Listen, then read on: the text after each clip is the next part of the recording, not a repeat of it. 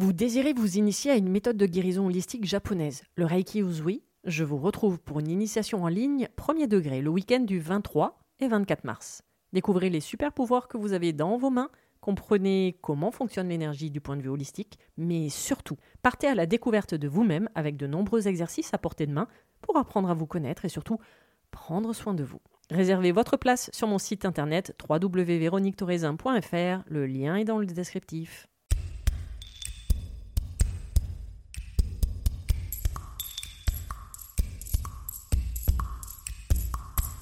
Bienvenue sur le podcast Mise en lumière holistique. Ce podcast a pour but de rendre accessible et surtout compréhensible le développement personnel, l'univers de l'énergétique et la spiritualité. Mise en lumière holistique est là pour vous apporter des clés de compréhension dans votre cheminement intérieur spirituel.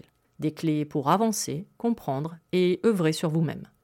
Je suis Véronique Thorezin, coach, mentor et thérapeute holistique antique. Et c'est la maladie, une sclérose en plaques, maladie neurologique dont je suis atteinte depuis plus de 15 ans, qui m'a permis de découvrir et plonger dans le monde énergétique il y a plus de 10 ans maintenant.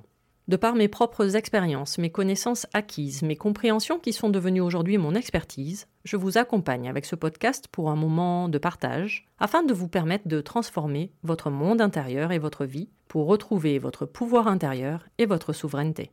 Chaque semaine, seul ou avec des intervenants, j'aborderai de nombreux aspects de l'univers énergétique, tels le lâcher-prise, la confiance en soi, les différents plans de conscience, la médecine traditionnelle chinoise, ainsi que bien d'autres pratiques de la spiritualité. Et surtout, une notion chère à mon cœur, l'ancrage, la clé de votre être. Je vous souhaite la bienvenue pour ce moment d'écoute. Vous êtes un corps, une âme et un esprit.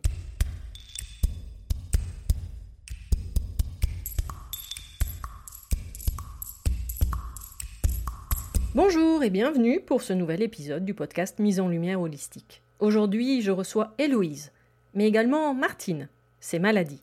Enfin plutôt, sa maladie, le cancer, avec ses différents aspects et ses différentes évolutions.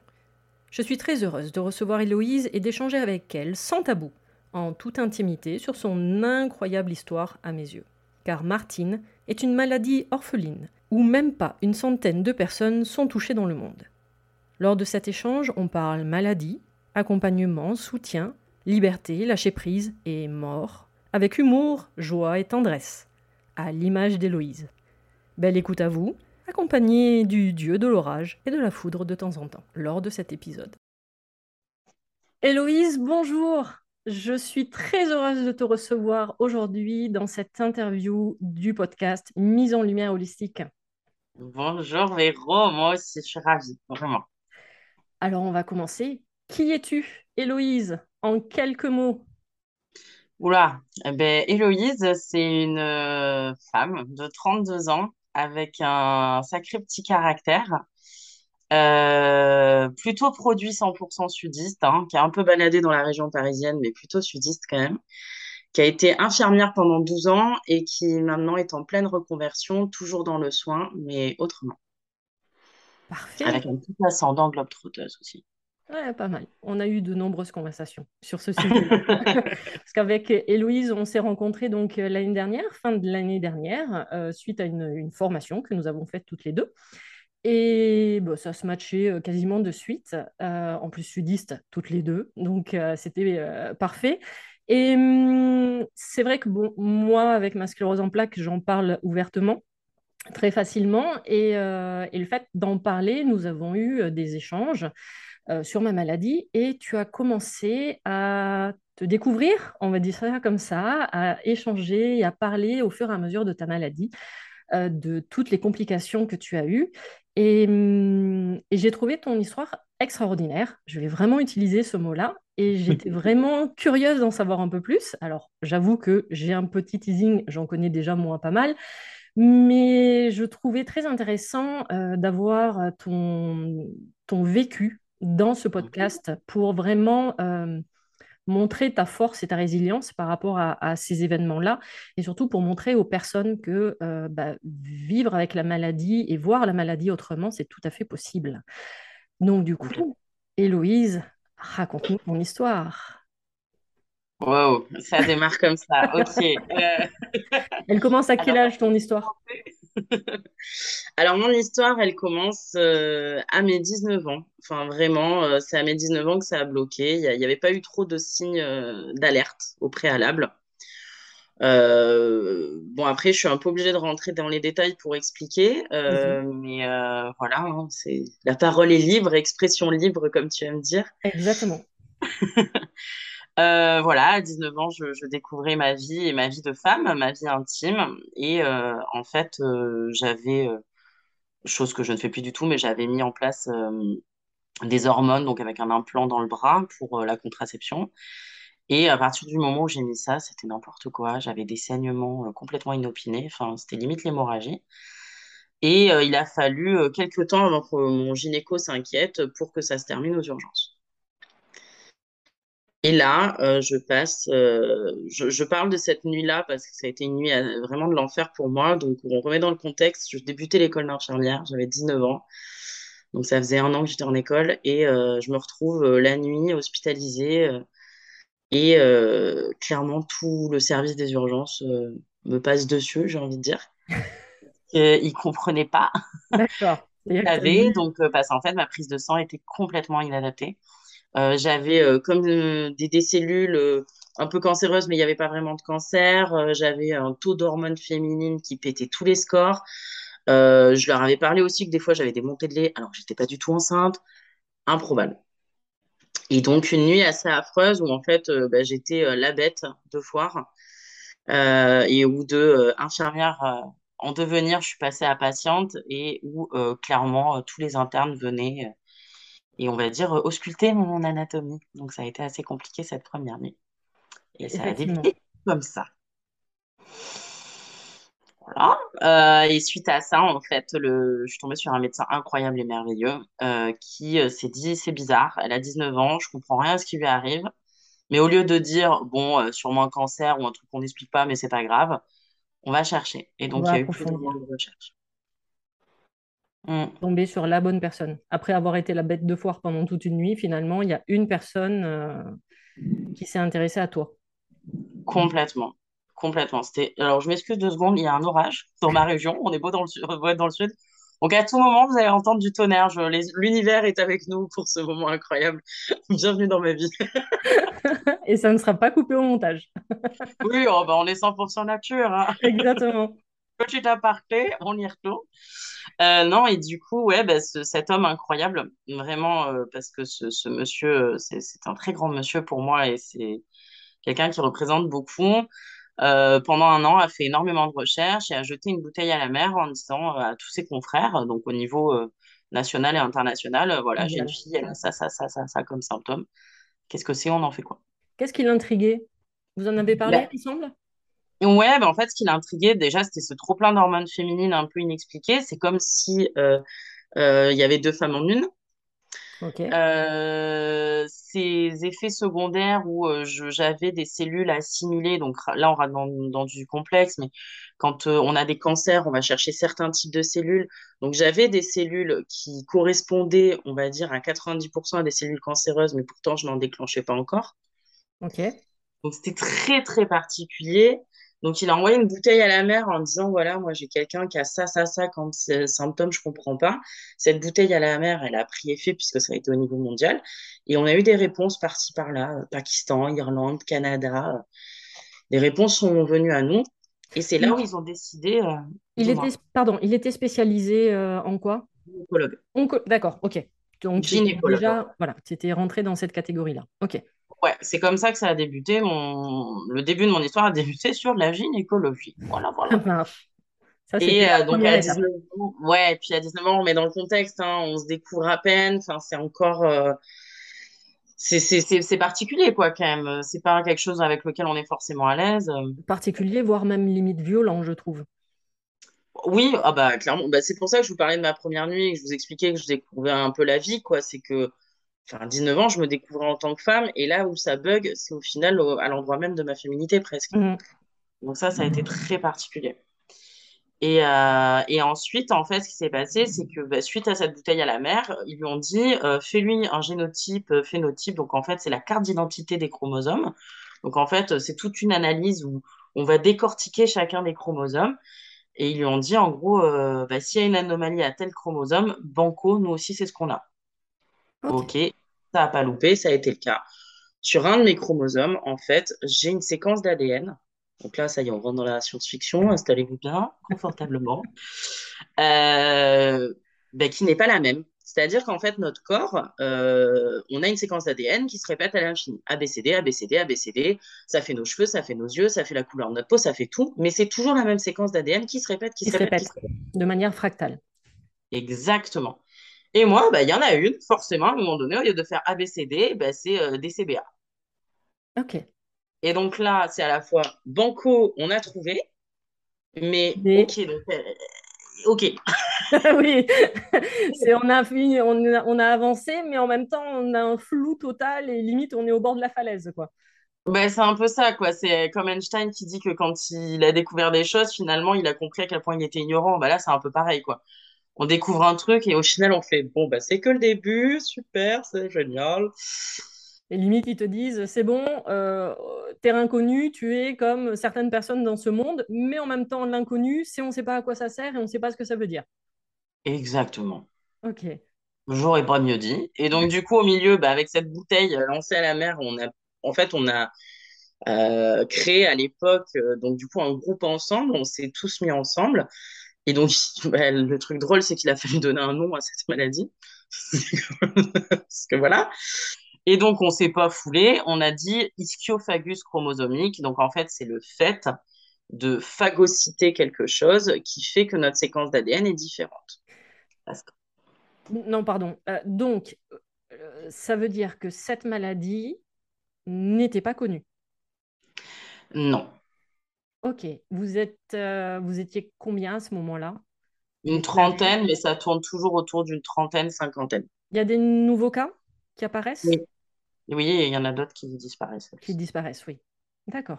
Pardon, Voilà. je t'ai coupé. Ah non, il n'y a pas de souci. C'est d'ailleurs tout le problématique de cette maladie. C'est que nous, notre chance, c'est qu'on a eu des gens qui sont allés très loin dans leur recherche. Parce que les trois quarts du temps, en fait, euh, cette maladie, on la voit pas. Elle se déclare pas forcément, euh, ou en tout cas, elle n'est pas visible de suite. Et quand elle se déclare, c'est entre guillemets déjà trop tard. Trop tard. Ok. Le diagnostic est hyper compliqué. Ou en tout cas, il n'est pas dans nos normes actuelles de diagnosticiens euh, à l'hôpital. C'est surtout peut-être aussi parce qu'il y a beaucoup, beaucoup de facteurs différents qui fait que vous rentrez peut-être dans beaucoup, beaucoup, beaucoup de cases.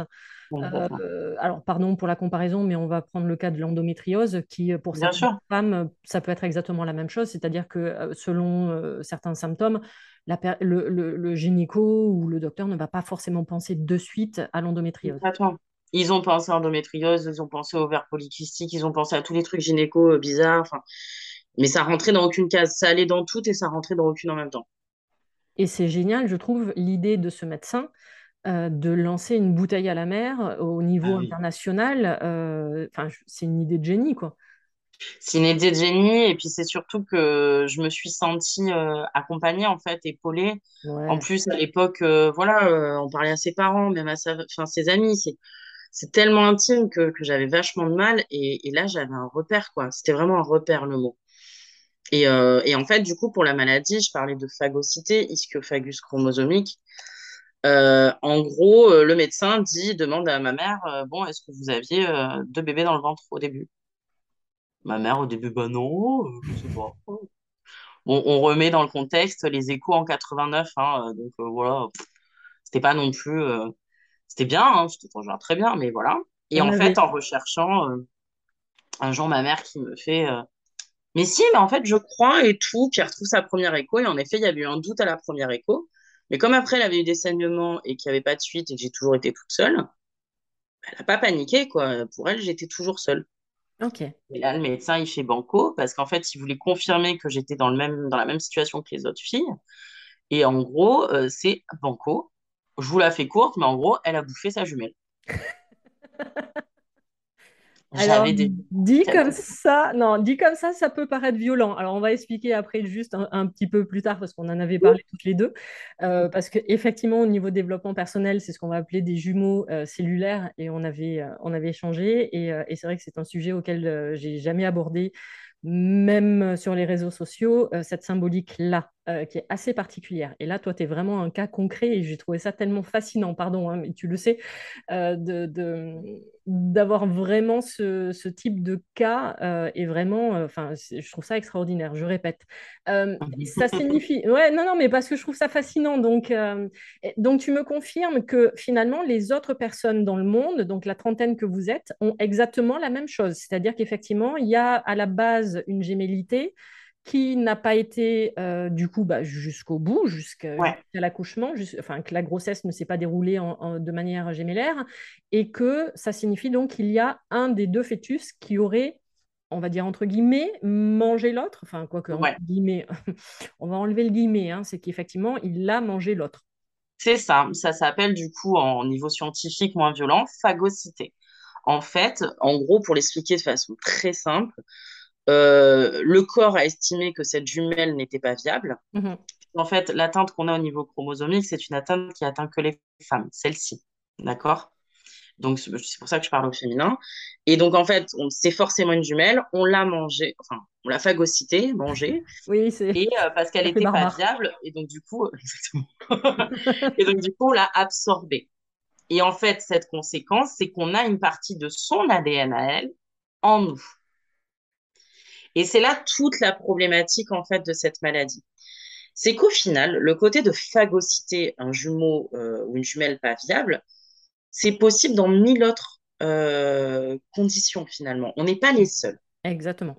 On a cette conséquence, mais on n'est clairement pas les seuls.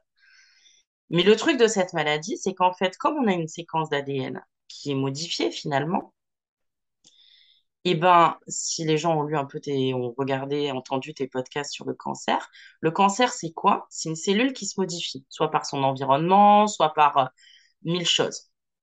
Et nous, en fait, c'est ça qui se passe. C'est comme on a une cellule, euh, enfin, une séquence d'ADN qui n'est pas la même, et donc, du mm. coup, on va créer des cellules avec cette séquence d'ADN. Notre corps, malgré tout, comme c'est une séquence d'ADN qui est récessive, qui est, faible, ne reconnaît pas ces cellules avec ça et donc, en fait, il nous crée cancer sur cancer. Et tu vas, en fait, c'est comme si tu t'attaquais. Exactement. Et le propre de cette maladie, en fait, c'est que les trois quarts du temps, on passe complètement à côté. C'est une maladie où il y en a beaucoup qui ont eu des cancers infantiles et où, en fait, ben, ils arrivent, les gens, ont un cancer. Donc, alors qu'ils étaient adultes. Ça. Bien sûr. D'accord. Non, pas forcément, pas des cancers infantiles, c'est-à-dire, je, c'est pas ça, par contre, je me suis mal exprimée, mais des, des gens qui, à 16 ans, ont un cancer. Ok. En fait, potentiellement, elles avaient ça, les filles. Mais c'est juste que comme elles sont arrivées en mode cancer, on n'est pas allé chercher plus loin. On a vu cancer. Donc, elle a un cancer à 16 ans, euh, pas de bol. Alors que toi, allez, je vais te dire, la chance que tu avais à 19 ans, c'est que finalement, le cancer s'était pas encore développé à ce moment-là. Et il y avait quand même une problématique, mais qui ne, qui n'était pas cachée derrière le cancer. Exactement. Et c'est ça qui a été dans mon malheur, même de mettre cette, cet implant hormonal euh, dans mon bras, bah, finalement, merci, j'ai eu la meilleure idée du monde parce que ça a permis de révéler tout ça. Mmh Sinon, je serais passée complètement à côté et j'aurais eu un cancer et euh, on m'aurait dit Allez, c'est bon, terminé, bonsoir, soins palliatifs, on ne peut pas la sauver. Et un deuxième, et un troisième, et un quatrième, et euh, tu serais toujours pas rentré dans les cases, mais bon, il serait pas allé peut-être chercher un peu plus loin. Euh, juste en aparté, on va parler par rapport justement à la gémilité aux, jumeaux cellulaires mmh pour que les gens comprennent bien. Alors, euh, je vais faire de tête parce que j'avoue que je n'ai pas euh, préparé euh, là pour le podcast, j'en suis désolée. mais on avait échangé par rapport à ça. Donc, c'est vrai que de mémoire, donc 40% à peu près des grossesses sont gémellaires dès le départ, mais que seulement 10% arrivent à terme. Et quand on s'intéresse un peu plus et qu'on approfondit au niveau du développement personnel, euh, donc là, moi, je vous parle de faits euh, avérés scientifiques, on va dire ça comme ça, donc les 40%, mais euh, au niveau énergétique, le chiffre serait bien plus important. je crois que j'avais lu de mémoire qu'énergétiquement parlant, on a à peu près 80, voire 90% des grossesses qui sont dites gémellaires. Mais au niveau cellulaire. Euh, et qu'elles n'arrivent pas à terme. Et très souvent, et moi c'est le cas, euh, alors déjà moi en tant que mon propre exemple, mais je ne l'ai pas développé de, la même manière que toi, euh, et, pour le voir également en soins énergétiques, effectivement, il peut arriver de tombé sur des personnes où il y a une trace encore énergétiquement parlant, d'accord, euh, d'un jumeau, un jumeau ou une jumelle. Voilà. Euh, donc peut-être qu'un jour j'en parlerai un peu plus mieux déjà et, et, de manière beaucoup plus, de, beaucoup plus concrète, concrète. Pardon. Mais voilà, c'est un sujet effectivement qui, qui existe et j'avoue que c'est pour ça que moi ça m'a fasciné d'en parler avec toi parce que je me suis dit, c'est, je trouve chouette et très intéressant que justement des scientifiques euh, croient à cette théorie en fait. De, bah, C'est surtout que là, ils n'ont pas eu le choix. Quoi. Il y avait une séquence qui le confirmait. Donc, euh, bah, c'était parfait, ils avaient une preuve. Mais c'est vrai qu'après, ils ont poussé et ils sont allés plus loin que ça. Mais c'est ça, qui est chouette. Ah bah ça a été chouette et ça a été incroyable et, et vraiment je, je dans, dans, mon parcours médical j'ai eu la chance de rencontrer des personnes euh, merveilleuses vraiment vraiment Donc, concrètement ça signifie que tu as développé plusieurs cancers? Cinq en tout différents en continu ou en même temps? Non oh bah non une ah bah, année un une année l'autre bah non bah non bah attends eh, on est là pour s'éclater ou pas, les gars? Ouais. Et c'est là toute la folie de, cette pathologie. Et euh, pour la petite histoire, j'ai démarré ma carrière d'infirmière en oncologie, en cancéro. Tu es sadique avec toi-même. Oui, bah écoute, je me suis fait un petit kiff. Euh, voilà, Le, premier cancer développé, tu l'as développé combien de temps après euh, À quel âge? Puisque la découverte s'est faite à 19 ans. Non, je l'ai développé. J'ai eu des prémices, on va dire, sur les coups de 22-23. Ok. Euh, et vraiment officialisé, ouais, ça a été sur les 23 euh, ans, 24 ans, euh, puisque j'étais en, en oncologie, dermatologie. Et l'histoire fait tellement bien les choses. Le premier cancer que j'ai développé, c'est un mélanome, cancer de peau. Ok. L'avantage, j'ai envie de dire, par rapport à ta maladie, c'est finalement qu'ils savaient à quoi s'attendre par rapport à justement les autres personnes dans le monde Ouais, ça, ça a été vraiment l'avantage. J'étais surveillée comme le lait sur le feu. J'avais énormément de surveillance. Et en plus, euh, suite à cette bouteille à la mer, donc euh, une fois qu'on a trouvé, euh, le but a été de d'expérimenter des traitements. donc à l'époque, j'étais vraiment ben, un petit chat apeuré qui était prêt à tout, quoi. Et euh, donc, euh, à l'époque, ce qui se faisait beaucoup, c'était des traitements hormonaux pour réguler, en fait, euh, ce trop-plein d'hormones féminines. Et donc, pendant pas mal de temps, j'avais une injection toutes les semaines dans le ventre hormonale qui était faite par le service des chimiothérapies. Et je m'injectais toutes les semaines ces hormones pour me réguler, retrouver un cycle féminin adapté, parce que ce trop-plein d'hormones féminines pouvait à terme être dangereux. Et, du coup, essayer de, de, réguler ça et en espérant derrière, du coup, euh, diminuer euh, la proportion des cancers. Donc, la, comment dire, ce qui pouvait te faire peur, c'est que finalement, tu savais à quoi t'attendre. Ils m'ont clairement dit, euh, de toute façon, tu vas déclencher cancer sur cancer, au vu de ton âge, au vu de tout ce qui se passe. Ah oui, et puis en plus, tu vas sûrement être stérile. Ça, c'est une aparté que je vous expliquerai. On ne donne pas une espérance de vie au-delà de 30 ans. On m'a annoncé ça, j'avais 20 ans. C'est violent. Voilà, je le dis avec le sourire, mais à l'époque, je ne voyais pas trop. Ouais. Ben, à l'époque, tu, te prends ça dans la gueule et là, tu fais OK, bon, ben, Super. Voilà, voilà. Donc, je crois que ma première réaction, c'est je vais aller boire un coup avec mes potes là, parce que faut que je digère le truc. Ouais, voilà, je vais digérer l'information. Euh, c'est ça, puis en plus, tu es infirmière, enfin, j'étais dans les études d'infirmière, et donc bah, je commençais à bien comprendre aussi toutes ces choses-là. Déjà, quand t'es pas dans le milieu, tu te dis ça pue, mais alors quand tu es dans le milieu, tu fais oh nom de Dieu. Effectivement. Et à chaque fois, donc, tu déclenches un cancer, on te donne un traitement. Comment ça se passe? Euh, Je présume qu'à chaque fois, euh, le, cancer est. je connais même pas le terme, tiens d'ailleurs. Enfin, est soigné, traité?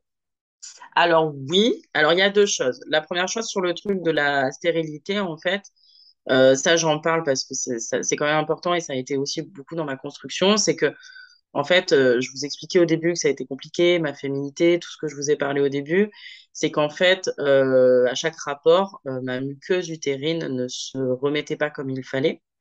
Donc au rapport suivant, donc là on rentre vraiment dans, dans quelque chose de très intime.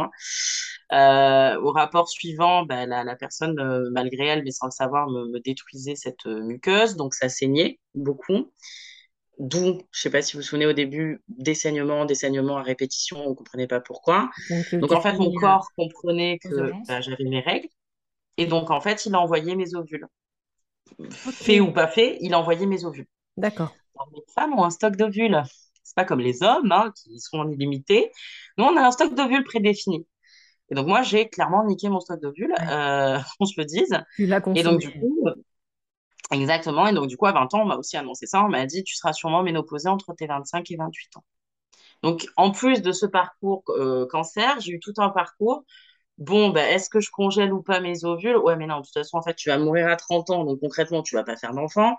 Des choses comme ça. Donc tu fais le deuil de ta vie euh, au-delà de 30 ans et tu fais le deuil des enfants. Ok, à 20 ans, ça me perturbait pas plus que ça. J'étais pas en mode je vais être maman. Mais dans ta construction de femme, tu dis, donc déjà, euh, enfant, c'est mort. Euh, oui, bon, bah 30 ans, À euh, 30 ouais, ans, c'est mort aussi. voilà, il me reste 10 ans. Et puis le dernier petit bonus qu'on aime bien, je vous ai raconté ce- ces hormones que j'ai prises pendant des années. Toutes les femmes sont porteuses de testostérone. D'ailleurs, Mhm. quand on a nos règles, c'est le moment où on a plus de testostérone, hein, avis aux hommes. Le message est passé. Voilà. Donc du coup, euh, moi j'en avais, mais j'avais tellement d'hormones féminines que voilà. Donc pour réguler, ils m'ont aussi réinjecté pas mal de testostérone, mais à la hauteur de mon trop-plein d'hormones féminines. C'était pour créer un équilibre. Pour compenser, tout à fait. Exactement. Je vous passe les détails où j'ai paniqué, où j'ai dit, mais du coup, il y a un truc qui va me pousser entre les jambes? Comment ça se passe? Enfin, je... Voilà. Après, j'utilise beaucoup l'humour. Ça a été mon arme aussi pendant, pendant très longtemps. Mais je me suis vraiment posé ces questions. Je suis là, attendez, il va se passer quoi, là, ma voix et tout. Oui, c'est ça. Bon. Et ce qui s'est passé, donc là, c'est pareil, hein, je rentre dans l'intime, hein, je me délivre à 100%, hein, attention. hein. Et je t'en remercie. Non, non, mais c'est avec plaisir. Mais euh, le souci, donc, ça a été que malgré ces hormones qui m'ont régulé et tout, premier truc, je prends énormément de poids d'un coup. J'ai toujours été ronde, mais euh, voilà. Donc, l'image de soi perturbée, t'as 20 ans, bref, je te passe les détails. La femme, l'image de la femme est vraiment euh, Oh oui, bah, on, les scanne, on les scanne complètement. Et par-dessus ça, des poils qui commencent à pousser. Menton, dos, ventre. Super. Elle est cool, la testostérone. Ah non, mais en même temps, après, quand tu réfléchis, c'est totalement logique. Oui, oui. Mais sur le coup, bah, je peux t'assurer que la première fois que je suis allée chez l'esthéticienne, bah, tu rentres chez l'esthéticienne, tu arrives, tu dis oui, bonjour, je voudrais une épilation du maillot et cuisse. Et puis quand tu rentres dans la salle, tu es déshabillée entièrement. Et bah, la première fois, je en pleurs. Et je lui dis, euh, je suis un monstre, euh, faut me faire le dos et le ventre. Et le premier mot qui est venu, c'est je suis un monstre. Et pendant Ouais. très longtemps, je l'ai pensé. Voilà. L'image de soi, effectivement, en prend un coup dans ces cas-là. C'est ça. Donc, euh, on a un peu digressé, mais c'était important aussi de parler de ce contexte-là. Et donc, après, pour les cancers, revenons-y. En fait, merci d'être infirmière, Héloïse, et, euh, du coup, euh, d'avoir un tel suivi. Euh, j'avais des check-ups très, très réguliers. Du fait de ces hormones qu'on m'injectait constamment, j'avais beaucoup de surveillance associée. Donc, on me faisait des prises de sang et dès qu'on voyait qu'il y avait des cellules cancéreuses, hop, allez, on me faisait tout, on checkait tout. Est-ce que c'est possible d'enlever tati, tata? Et donc, les trois quarts du temps, on me l'enlevait juste chirurgie. chirurgie- Ah, de façon chirurgicale. Chirurgicale. Voilà, donc mon premier mélanome, on me l'a juste enlevé, il n'y a pas eu de suite, mais en fait, ça revenait très rapidement. Mais les premiers temps, c'était vraiment au côté très... euh, on enlevait avec la chirurgie, quoi. Les docteurs euh, échangeaient au niveau international entre eux par rapport à justement Énormément. chaque cas, euh, ils donnaient des conseils les uns avec les autres? Énormément. Énormément. Et nous, en fait, euh, les, les Français, on s'est énormément liés avec le Canada. Euh, le Canada a une grosse partie... euh, euh, Enfin, c'est très important dans mon histoire, puisque du coup, une des personnes atteintes de ma maladie était canadienne et ça a été pour moi comme un mentor. Elle m'a, bah, c'était un peu l'une des seules personnes qui me comprenait dans ce monde, quoi. Mhm. Et, euh, et en fait, les médecins se sont vraiment liés et derrière, il y a eu tout un process de recherche ensemble. Il s'est vraiment passé pas mal de choses. Quel soutien tu as eu tout au long de ce processus? Eh bien, mon erreur, mais c'est comme ça que je l'ai fait, c'est qu'au début, je cachais beaucoup. J'en parlais très peu. Et quand j'en parlais, euh, je lâchais ça comme une bombe. Et après, c'était à mes potes, euh, démerdez-vous. d'accord, même à ton entourage et à tes amis. T'en parlais pas. Euh, énormément de ma- personnes de ma famille n'en ont jamais été au courant. Ils l'ont su que tardivement, quand euh, on est arrivé à un stade où, où ça allait vraiment plus. D'accord. Mais euh, bon, mes parents étaient au courant, pas le choix. Mon frère aussi, mais je le protégeais beaucoup. Et euh, mes amis, on va dire que mon soutien, ça a plus été mes amis, mais je, je... c'était très compliqué pour moi d'en parler. J'en parlais peu. Quand j'en parlais, c'était d'un coup, d'un bloc, et les pauvres, ils réceptionnaient ça, ils savaient plus quoi dire, quoi faire. Et, euh, donc, ouais, j'avais peu de soutien, mais je me le suis choisi là pour le coup. Ça a été, c'est pas une erreur, mais j'ai réagi avec ce que j'avais à l'époque. Et dans quel état d'esprit, justement, tu étais à l'époque? Tu étais en, en mode défaitiste, euh, je- j'en ai rien à faire, je sais que je vais mourir, ou, euh, au contraire, je vais au combat et, euh, chaque fois que j'aurai une nouvelle problématique, un cancer, je sais de toute façon que je vais le vaincre. Donc, dans quel état d'esprit une, une jeune femme de 20 ans ou 25 ans est à ce moment-là? Jamais défaitiste. Quand ils m'ont tout annoncé, à chaque fois, c'était genre, ok, bon. Mais en même temps, euh, en soi, je suis censée vivre au moins jusqu'à 30 ans. Euh, bon, on va faire en sorte que ça se passe bien. J'ai toujours eu ce truc, alors pour qui, pourquoi, je ne sais pas, mais euh, vraiment de ben, feu, quoi, on y va. Ouais. J'étais pas forcément dans je vais vaincre les cancers, mais j'étais en mode euh, je vais pas le laisser faire quand même. C'est oh, on- je, je, je, je vais pas me laisser faire. Et j'ai toujours eu ce truc et, euh, et même jusqu'à l'extrême, puisque euh, ben, j'ai, j'ai, j'ai fait mon fameux tour du monde, euh, alors qu'à l'époque, je faisais des injections toutes les semaines. Donc ça, ça a été euh, aussi une autre paire de manches, une sacrée aventure dans ma vie. Tu en parles de ce tour du monde? Ah, bien sûr. En gros, euh, ce qui s'est passé, c'est que donc j'avais 20... ça avait- J'ai toujours dit, quand j'étais petite, c'est simple. À trois ans, j'ai fait un dessin à ma mère où tu as un globe, euh, moi dessiné avec euh, trois traits, en mode euh, un jour je ferai un tour du monde. C'était le rêve de ma vie. Ancré dans tes cellules. Exactement. Et vers 24-25 ans, donc ça faisait quelques temps que j'étais infirmière, euh, j'avais dit en arrivant dans le service, de toute façon, un jour je partirai, je serai infirmière autour du monde. Donc tout le monde le savait, mais je faisais pas. Et puis bon, bah 24, 25 ans. Tu dis, Eh, les gars, il reste plus que 5 ans. Ouais, c'est Enfin, ça. Tu faisais les voilà. calculs. Voilà, c'est ça, tu vois. J'étais pas très bonne en maths, mais quand même. Et, euh, et donc là, bah, j'ai un jour, j'ai débarqué. Je fais à mon médecin, puisqu'en plus c'était stabilisé avec mes hormones. On avait une forme de routine, ça allait à peu près. Bon, il y avait un cancer qui se déclenchait, on gérait, et puis basta. Une forme de routine, voilà. Ouais, mais c'était déjà pas mal quand même comme routine. C'est déjà pas mal, mais après, c'est ce que je dis. Moi, c'était devenu ma normalité. Ouais. Oui, oui, non, mais quand je dis pas mal, c'est que justement, vous arriviez à, dès qu'il y avait un problème, hop, il y avait la solution, quoi. Il n'y exactement. avait pas d'inconnu. Très efficace. Et puis après, bah, le fait d'être infirmière m'aidait vachement. C'est-à-dire que j'étais à l'affût de tous mes signes, quoi. Ouais, Le moindre truc qui buguait, euh, sans être hypochondriaque, hein, pas du tout. Mais Oui, c'était en mode, ok, là, ça, ça va pas. Feu. Mhm. Donc, c'était pratique. Et euh, donc, un jour, j'arrive, je lui dis, euh, bon, euh, je vais garder son anonymat, mais je fais, bon, ben voilà, je veux faire mon tour du monde. Et ouais, elle me fait, mais Loïs, c'est pas possible, t'as des injections toutes les semaines. Ben justement, on va se débrouiller et vous allez trouver quelque chose pour que je puisse faire mon tour du monde. Héloïse, c'est pas possible. Je dis, ah, si, si. Je vous dis que c'est possible. Tu lances le défi. Ah, ben, je l'ai rongé et je lui dis, écoutez, euh, vu ce que vous avez été capable de gérer là, euh, c'est pas un petit tour du monde qui va vous faire peur. Il me fait, mais, mais tes injections, Héloïse. Je fais, bah, écoutez, en psychiatrie, en fait, en psychiatrie, euh, il y a des patients, on fait ce qu'on appelle des injections retard. Pour leur traitement, c'est des patients qui sont compliqués à stabiliser, qui n'arrivent pas à prendre leur traitement quotidiennement. Donc, on leur fait une injection de traitement qui dure 3 ou 4 mois. Donc, je lui explique ça, je lui dis, pourquoi ce serait pas possible avec moi et mes hormones? Pas faux. Bon argument. Ah, mais très concrète, hein. euh, et là, ouais. il me dit, bah, parce que c'est des traitements hormonaux, Héloïse. Donc, les hormones, c'est pas pareil. Je dis, bah, débrouillez-vous, vous êtes un grand médecin. Donc, débrouillez-vous. Et c'est Adaptez-vous là à où, moi. exactement. Et c'est là où, avec le Canada, ils ont continué à se lier, tout ça, parce que du coup, la personne dont j'étais très proche, suivie au Canada, euh, avait eu un peu un même système comme moi, et comme moi, elle avait un peu bousculé les codes.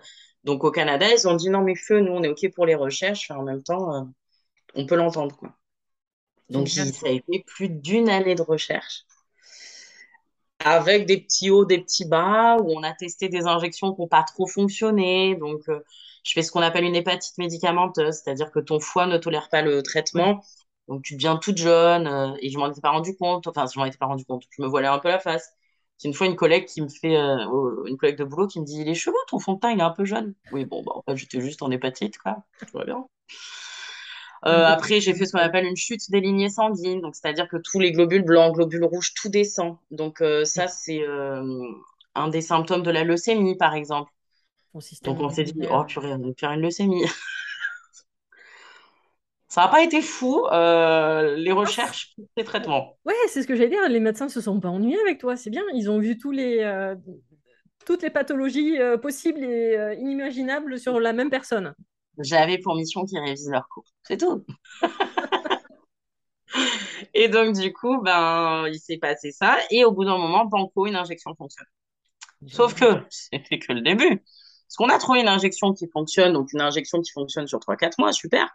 Mais il fallait trouver à l'étranger, parce que tour du monde, tu t'imagines, la meuf, elle est avec son sac à dos, elle change toutes les semaines d'endroit. Ah non, non, moi, c'était pas possible.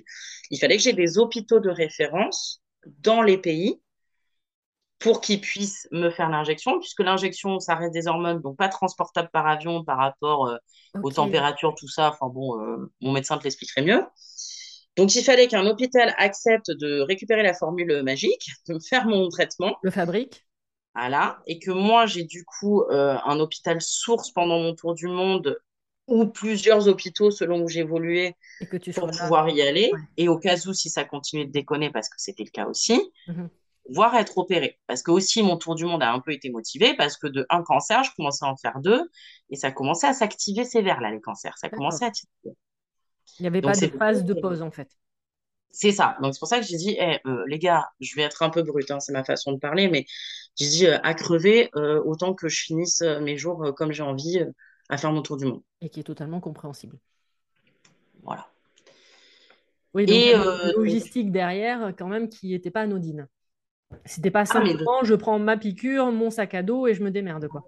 toute façon, on m'a on m'a clairement dit, tout le monde m'a prise pour une folle et on m'a dit, c'est impossible. Bah, c'était la solution de facilité, on va pas se mentir. Voilà. Et moi, j'ai répondu, impossible n'est pas Héloïse. Je fais, de toute façon, j'ai une maladie que personne n'a et qu'on comprend rien. Vous n'allez pas m'empêcher de faire mon tour du monde. Non, mais c'est génial de, de ne pas avoir lâché justement. Mais c'était une, une envie profonde. Enfin, quand Ouais. déjà, dès trois ans, tu es en train de dessiner des planisphères. Oui, oui, et puis et je pense aussi que par ta volonté, euh, par cette envie euh, vraiment, euh, bah, comme je disais tout à l'heure, ancrée dans tes cellules, bah, tu t'as motivé euh, toutes les équipes, tu leur as permis, je pense sincèrement, de bien progresser également au niveau recherche. Ah oui, ça, c'est sûr. Voilà, donc donc c'est gagnant-gagnant. C'est-à-dire que toi, tu as pu réaliser ton projet, ton rêve depuis toute petite, et finalement, eux, on- ça leur a permis peut-être d'accélérer le processus vis-à-vis de, de cette maladie dans leur recherche et de comprendre peut-être un peu mieux également.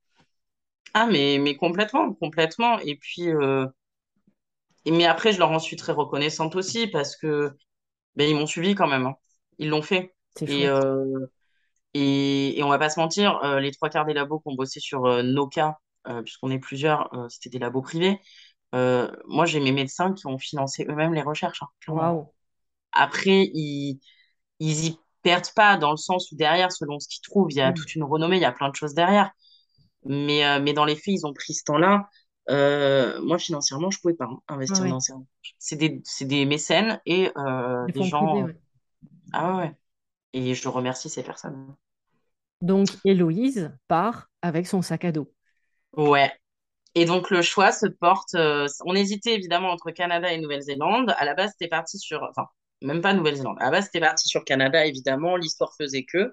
Sauf que la France, avec les papiers, tout ça, ça a été une belle galère. Donc, ça m'a gonflé. Et donc, du coup, j'ai dit à mon médecin, je, bah, je vais partir à l'autre bout du monde, dans un pays que je connais pas du tout et où je parle pas la langue. Il me fait, oui, mais alors, s'il te plaît, un pays où, quand même, au niveau des hôpitaux. euh, Donc, en gros, ça se jugeait entre Australie et Nouvelle-Zélande. Mais à l'époque, tout le monde allait en Australie, ça me gonflait. Donc, j'ai fait Nouvelle-Zélande. Non, alors, vous aurez peut-être bien compris depuis le départ quand même qu'Héloïse n'aime pas faire comme tout le monde. Même jusqu'au bout, et même jusque dans sa maladie, et même jusque dans son voyage. Exactement. Bon, après, la Nouvelle-Zélande, quand même, euh, ça a commencé déjà à titiller pas mal de, de personnes. Mais, euh, mais c'est vrai que c'était un pays, pour le coup, c'était vraiment l'inconnu. Je, je n'avais strictement personne là-bas que je connaissais. Personne, personne, personne. Je parlais pas du tout anglais à l'époque, donc euh, c'était ce que je voulais. J'en avais besoin. Mhm. Et donc là, ça a été le début d'une aventure incroyable. Comment tu es physiquement par rapport à la maladie à ce moment-là? C'est OK? C'est euh, c'est mis en Les stand-by? cancers étaient gérés. Les cancers étaient en stand-by, c'était géré. Euh, j'étais très, très, très ronde Ouais. et très épuisée, mais c'était très c'était moral. J'avais une fatigue mentale et une charge mentale en lien aussi avec mon travail d'infirmière, où là, ça devenait de plus en plus compliqué d'être infirmière en service d'oncologie et d'accompagner les gens en fin de vie, quand toi-même, Oui. ta vie est en train aussi de... De- Donc, euh, je, suis partie à l'autre bout du monde et j'ai dit, là, j'arrête infirmière. euh, Pour l'instant, je sais pas si j'y retourne. OK. Donc, te voilà débarqué en Nouvelle-Zélande. Ouais. Les hôpitaux jouent le jeu. Les hôpitaux jouent le jeu et euh, au summum de mon bonheur, puisque vraiment la Nouvelle-Zélande, ça reste quelque chose d'assez incroyable. J'ai rencontré des personnes merveilleuses. Euh, ça a énormément libéré ma parole. Euh, bah, j'ai pas eu le choix. hein. Là, je vivais en communauté, donc euh, j'étais obligée d'expliquer pourquoi je m'épilais le menton, des choses comme ça. Expliquer, sachant qu'à l'époque, je parlais pas anglais, c'était funky au début. Euh, donc voilà, mais bon, pas le choix. Et en fait, moi qui avais, euh, pas que je dramatisais ma maladie, mais j'en avais honte, là, j'ai dû en parler et les gens, ils se disaient, ouais, ok, c'est cool, t'es malade. Et alors, on s'en fout. En fait, moi, la pire chose qu'on pouvait me faire, c'était la pitié. Et en fait, en Nouvelle-Zélande, j'ai découvert qu'il n'y avait aucune pitié, que c'était OK. Et qu'en fait, c'était déjà le cas pour mes amis. Et, mais c'est moi qui les surprotégeais de quelque Mhm. chose et qui me surprotégeais de quelque chose, alors que ça n'avait pas lieu. Donc, ça m'a décomplexée. Euh, j'ai perdu vachement de poids. J'ai pas du tout bossé en tant qu'infirmière. J'ai bossé en cuisine. Et, et j'étais la, la, la plus heureuse du monde. Mais malgré tout, au summum de mon bonheur, il a fallu être opérée au niveau gynécologique. J'ai quand même été opérée là-bas. D'accord. Il y a quand même un cancer qui s'est déclenché au niveau gynéco. En Nouvelle-Zélande. En Nouvelle-Zélande. Mais ils ont très bien géré. J'ai été Voilà. opérée.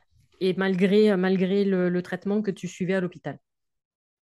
Alors après, c'était juste une injection hormonale, mais, euh, mais voilà. Et sachant qu'avant le départ en Nouvelle-Zélande, il m'avait prévenu, il m'avait dit, bon, euh, là, tu rentres dans les années où normalement tu vas aussi être ménopausée et les cancers euh, euh, vont continuer, quoi. Je, je savais qu'en partant en Nouvelle-Zélande, je ne savais pas comment j'allais revenir.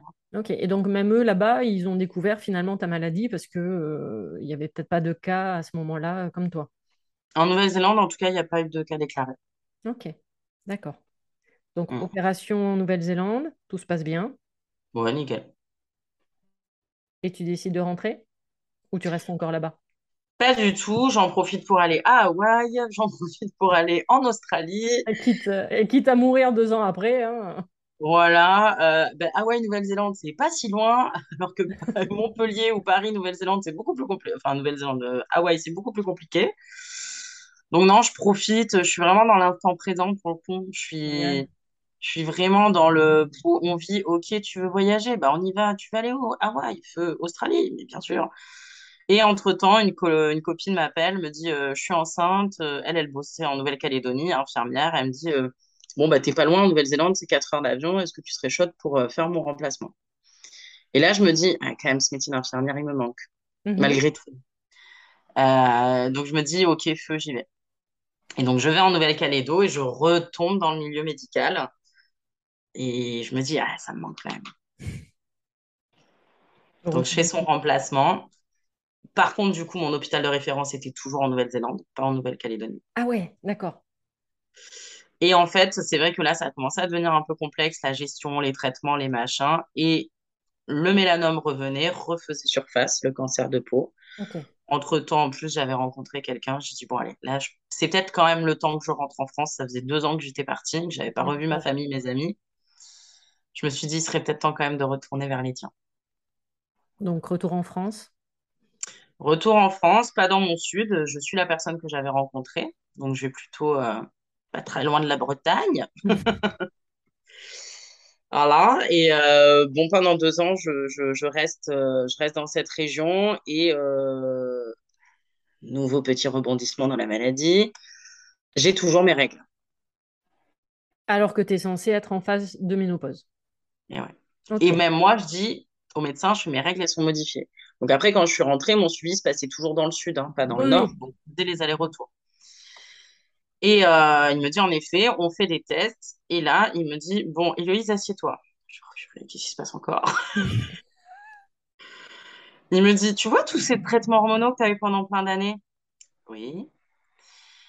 Alors, tu me croiras ou pas, mais je te jure que c'est possible. Hein. Oh, bah, au vu de tout ce que tu venais de vivre, tu n'étais plus à une chose près, quoi.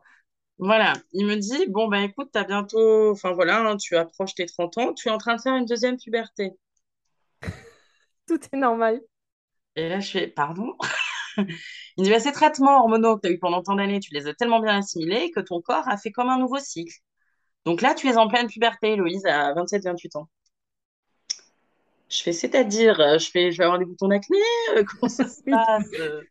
Tu t'es revu d'un seul coup 15 ans avant, quoi. C'est ça, je vais avoir les seins qui vont pousser, super. J'étais là, bon.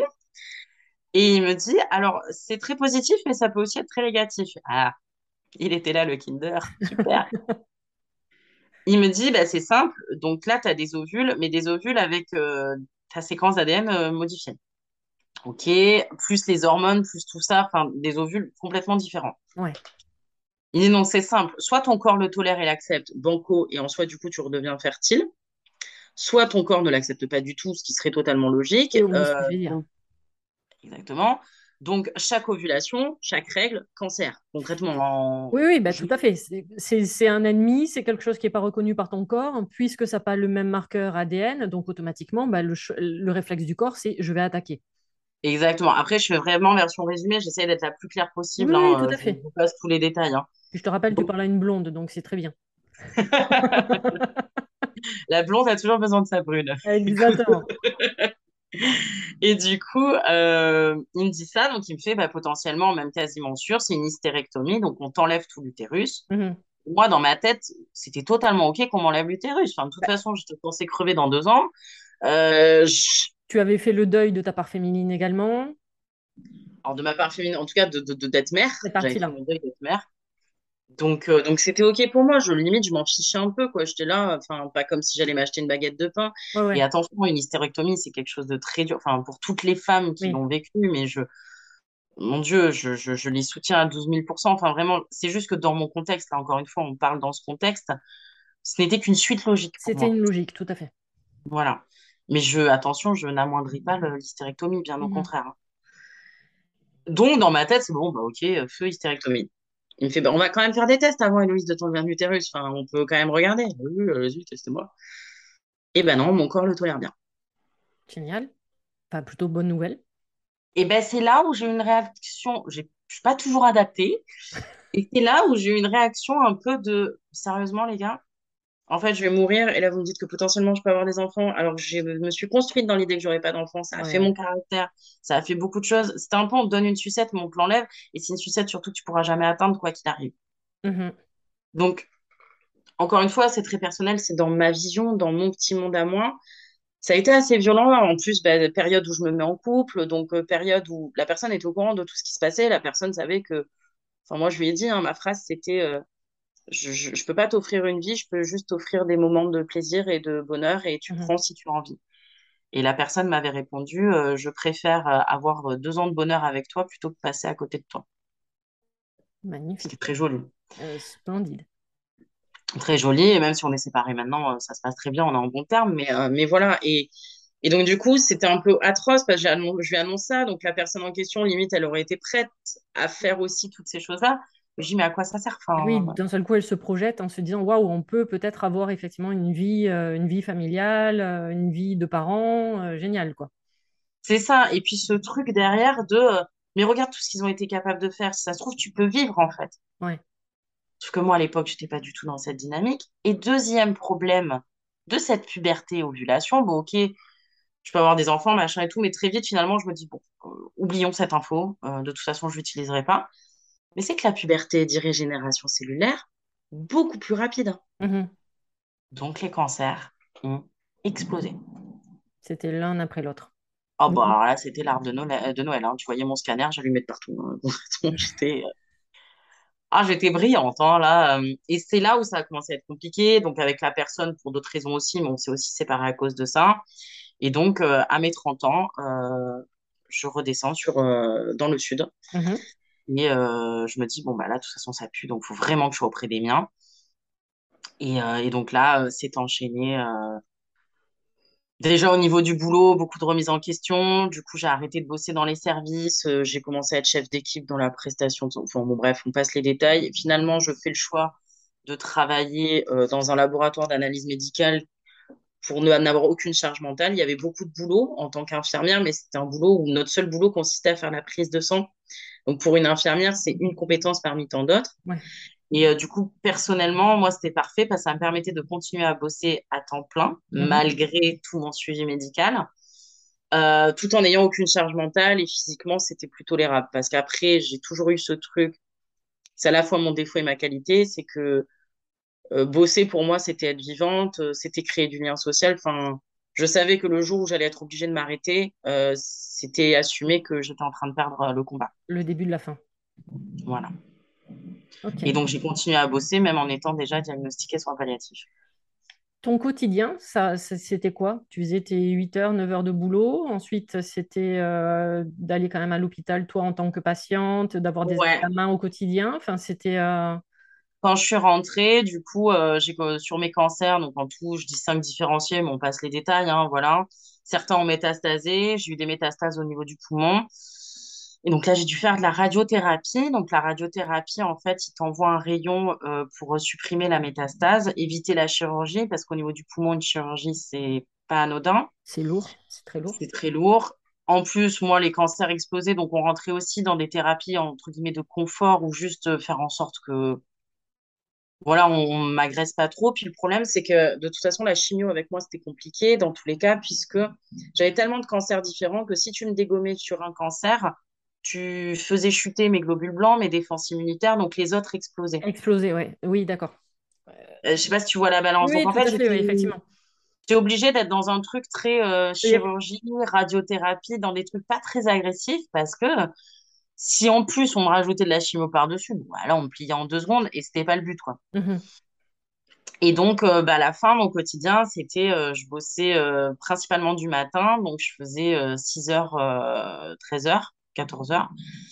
Et deux à trois fois par semaine, j'enchaînais avec radiothérapie, euh, donc, euh, bah, tu vas à l'hôpital, tu fais ta radiothérapie, tu rentres, tu es fatigué, tu es explosé.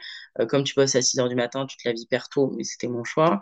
Et donc, mon quotidien était rythmé entre boulot, radiothérapie, quelques soins, quelques surveillances, et puis les moments avec mes amis et ma famille. Ok, donc toi, tu ne voulais absolument pas arrêter de travailler parce que pour toi, si tu arrêtais d'être dans cette action-là, c'était mourir, tout simplement, à petit feu. Clairement. Après, à un moment donné, j'ai été obligée, donc je me suis arrêtée deux mois avant la fameuse injection. Puisqu'en gros, ce qui s'est passé, c'est que suite à tout ça, il y a eu un drame pour moi, c'est que la Canadienne dont j'étais très proche est décédée. Donc elle, c'était mon repère. Vraiment. C'était... Euh, parce qu'à l'époque, quand le groupe s'est créé, euh, elles étaient toutes étrangères, donc elles parlaient tous anglais. Je vous rappelle que moi, à l'époque, je parlais pas du tout anglais. Après la Nouvelle-Zélande, ça allait. Mais alors au début, c'était pas gagné. Donc cette Canadienne, en plus, c'était la seule personne avec qui je pouvais communiquer. Donc on avait une quinzaine d'années d'écart. Ok. Ça a été comme une grande sœur, maman, je sais pas quoi dire, mais ça a été un. Tu as utilisé le terme mentor tout à l'heure, ça me va. Ouais, voilà, mentor. Ça joli. Ah, mais complètement, ça a été. Euh, ouais, c'est mentor pilier. Et là, elle décède. Vraiment, mon monde s'écroule. Mais vraiment, hein, là, ça a été un, drame pour moi, hein, vraiment. Euh, c'est ce qui a du coup aussi accéléré ma séparation et que je suis revenue dans le sud. Et, euh, et son conjoint me dit, j'ai perdu la femme de ma vie, mais je ne perdrai pas ma fille, puisqu'ils ont réussi à avoir des enfants, eux aussi, parce que comme moi, elle a fait un système de seconde puberté, cette femme. Donc c'est aussi pour ça que je dis mentor, parce qu'on... Vous aviez vraiment, voilà, vous aviez vraiment une, vie en parallèle, c'est-à-dire que elle, ce qu'elle vivait, toi, tu le, tu le vivais aussi, ou alors ce que toi, tu vivais, elle, elle, elle avait vécu euh, quelque temps avant? Que je vivais, elle l'avait vécu pour les trois quarts des trucs. C'était impressionnant le, le, miroir qu'on pouvait être l'une pour l'autre. Et des fois, c'était genre à deux, trois années d'écart. Euh, quand euh, moi, ça s'est déclaré, elle, sa maladie s'est déclarée à 17 ans, moi, c'était 19 ans, mais enfin, tu vois, il y avait quand même beaucoup d'effets miroirs. Et, euh, et en fait, euh, alors c'est très rarissime. Normalement, tu peux pas trop le transmettre, mais là, elle l'a transmis à sa fille, ce gène. D'accord. Donc sa fille, depuis sa naissance, est surveillée comme le lait sur le feu. Bah, tu m'étonnes. Et pour l'instant, sa fille n'avait rien déclenché, mais il venait de perdre sa femme et il m'a dit droit dans les yeux. Moi, de mon côté, ça allait de moins en moins bien. J'étais en train de rentrer en soins palliatifs. Il m'a dit J'ai perdu la femme de ma vie, je ne perdrai pas le fruit de notre amour. Je remets dans le contexte, on était très proches, même si on s'était jamais vu physiquement, on était très très proches avec ces personnes. Et moi, je rentre dans ce truc de soins palliatifs et tout, et en fait, je lui dis écoute, pour moi, c'est OK. De toute façon, moi, ça y est, c'est plié. Je veux bien, entre guillemets, être cobaye. Enfin, s'il y a un truc à faire, je prends, je fais, c'est OK. Oui, toi, dans ta tête, tu t'étais préparé depuis tant d'années, finalement, au but ultime et à la, finalité. Mais bien sûr, puis ce qui devait arriver était en train d'arriver. Mmh J'avais plus d'échappatoire et moi, mon drame, c'était de, voir mon corps se décharner, tout ça, c'était le, plus dur pour moi. Et j'avais toujours dit à mes amis, s'il y a une autre solution, je la prends. La prends. Parce que j'ai vu trop de corps euh, souffrir. Et moi, sincèrement, je préférais partir, entre guillemets. Euh... J'ai pas, enfin, j'ai pas choisi cette maladie. Bon, euh, avec toi, on peut pas dire ça, mais. non, tu sais que cette réponse n'est pas valable. voilà. Enfin, je veux dire, j'ai subi beaucoup de choses. Laissez-moi au moins avoir la maîtrise de mon départ. De, ouais, de ta mort. Et là, c'était l'occasion en or en fait, je, je devenais un cobaye et c'était OK, en fait. C'est moi qui avais choisi de devenir un cobaye. Parce que ce père, en fait, euh, voulait accélérer le processus dans la recherche bah, c'est simple. Il a hypothéqué sa maison. Bon, c'était des gens qui financièrement étaient à l'aise, mais c'était pas non plus. Euh, il a tout hypothéqué, il a vendu son entreprise, il a tout vendu, il a tout injecté dans le laboratoire euh, privé au Canada. Pour qu'ils accélèrent les recherches, pour créer un traitement, euh, ouais, un traitement, c'est pas un vaccin, non, c'est un traitement par rapport à, mm. à cette maladie-là.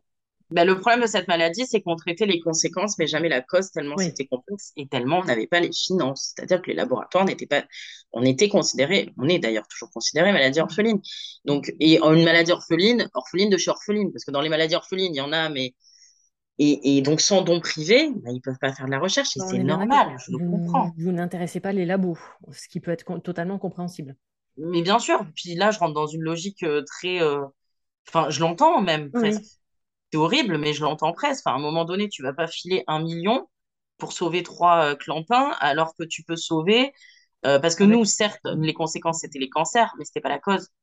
Enfin, tu vois, il y, avait tout un truc. Oui, tout à fait puisqu'il y avait quand même une problématique génétique derrière de, par rapport à ce fameux jumeau cellulaire. Exactement. Et le grand drame de notre truc, c'est que tu touches à la génétique. Donc, qui dit génétique dit eugénisme. Je ne sais pas si ça parle aux gens, mais la génétique, dans le médical, on n'aime pas trop y toucher. C'est, on va dire, mal vu. Enfin, c'est mal vu, c'est que ça, a beaucoup de conséquences euh, qui peuvent vite déraper. Exactement. C'est, euh, moi, j'appelle ça la bombe atomique. Hein. Le mec qui a créé la bombe atomique, à la base, euh, c'était pour des bonnes raisons. Hein. Exactement. Ben là, c'est exactement pareil. Et le pire, c'est que du coup, j'entendais tout ça. Puis en étant dans le milieu médical, je comprenais en plus. Je, je... Tu comprenais cette version. Ouais, j'avais, j'avais pas de haine ou de rancœur. J'étais juste dans un mode, c'est OK, je comprends. Enfin, il n'y a pas de souci, quoi. Donc, il injecte l'argent et donc, évidemment, je rentre dans le process. Et euh, au vu de ce que j'avais, l'idée, c'était, euh, on est parti sur un traitement à base d'immunothérapie. Donc, ça, c'est connu. Mhm. C'est quelque chose qu'on utilise de plus en plus. Et d'ailleurs, c'est chouette puisque pas grave. ça évite, euh, je disais, ça évite les grosses chimiothérapies, tout ça. L'immunothérapie, je la fais courte, très simple. Hein. rentrer dans les détails, ce sera plus tard. Mais en gros, on booste ton immunité on fait en sorte que ton immunité, elle a un peu des super pouvoirs pour que de toi-même, tu arrives à combattre le cancer. Sauf qu'avec ce que j'avais, euh, le booster d'immunité suffisait pas. Et donc, qui dit laboratoire privé, j'espère que les labos n'entendront pas ce que je raconte, euh, ben, ils sont allés taper dans les gènes. Donc, ils sont allés checker mes petites cellules de moelle osseuse et ils ont donné aussi des super pouvoirs à mes gènes, mes gènes sains. Ok.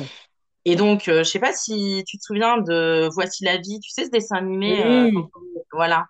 Bah là, c'est un peu. Moi, j'ai toujours eu cette image dans ma tête. Mais ils ont foutu des capes et des super tenues un peu moulantes à mes gènes et à mon immunité. Et l'idée, euh, c'était qu'avec ça, bah, c'était clairement ça passe ou ça casse. En gros, l'idée super-héros.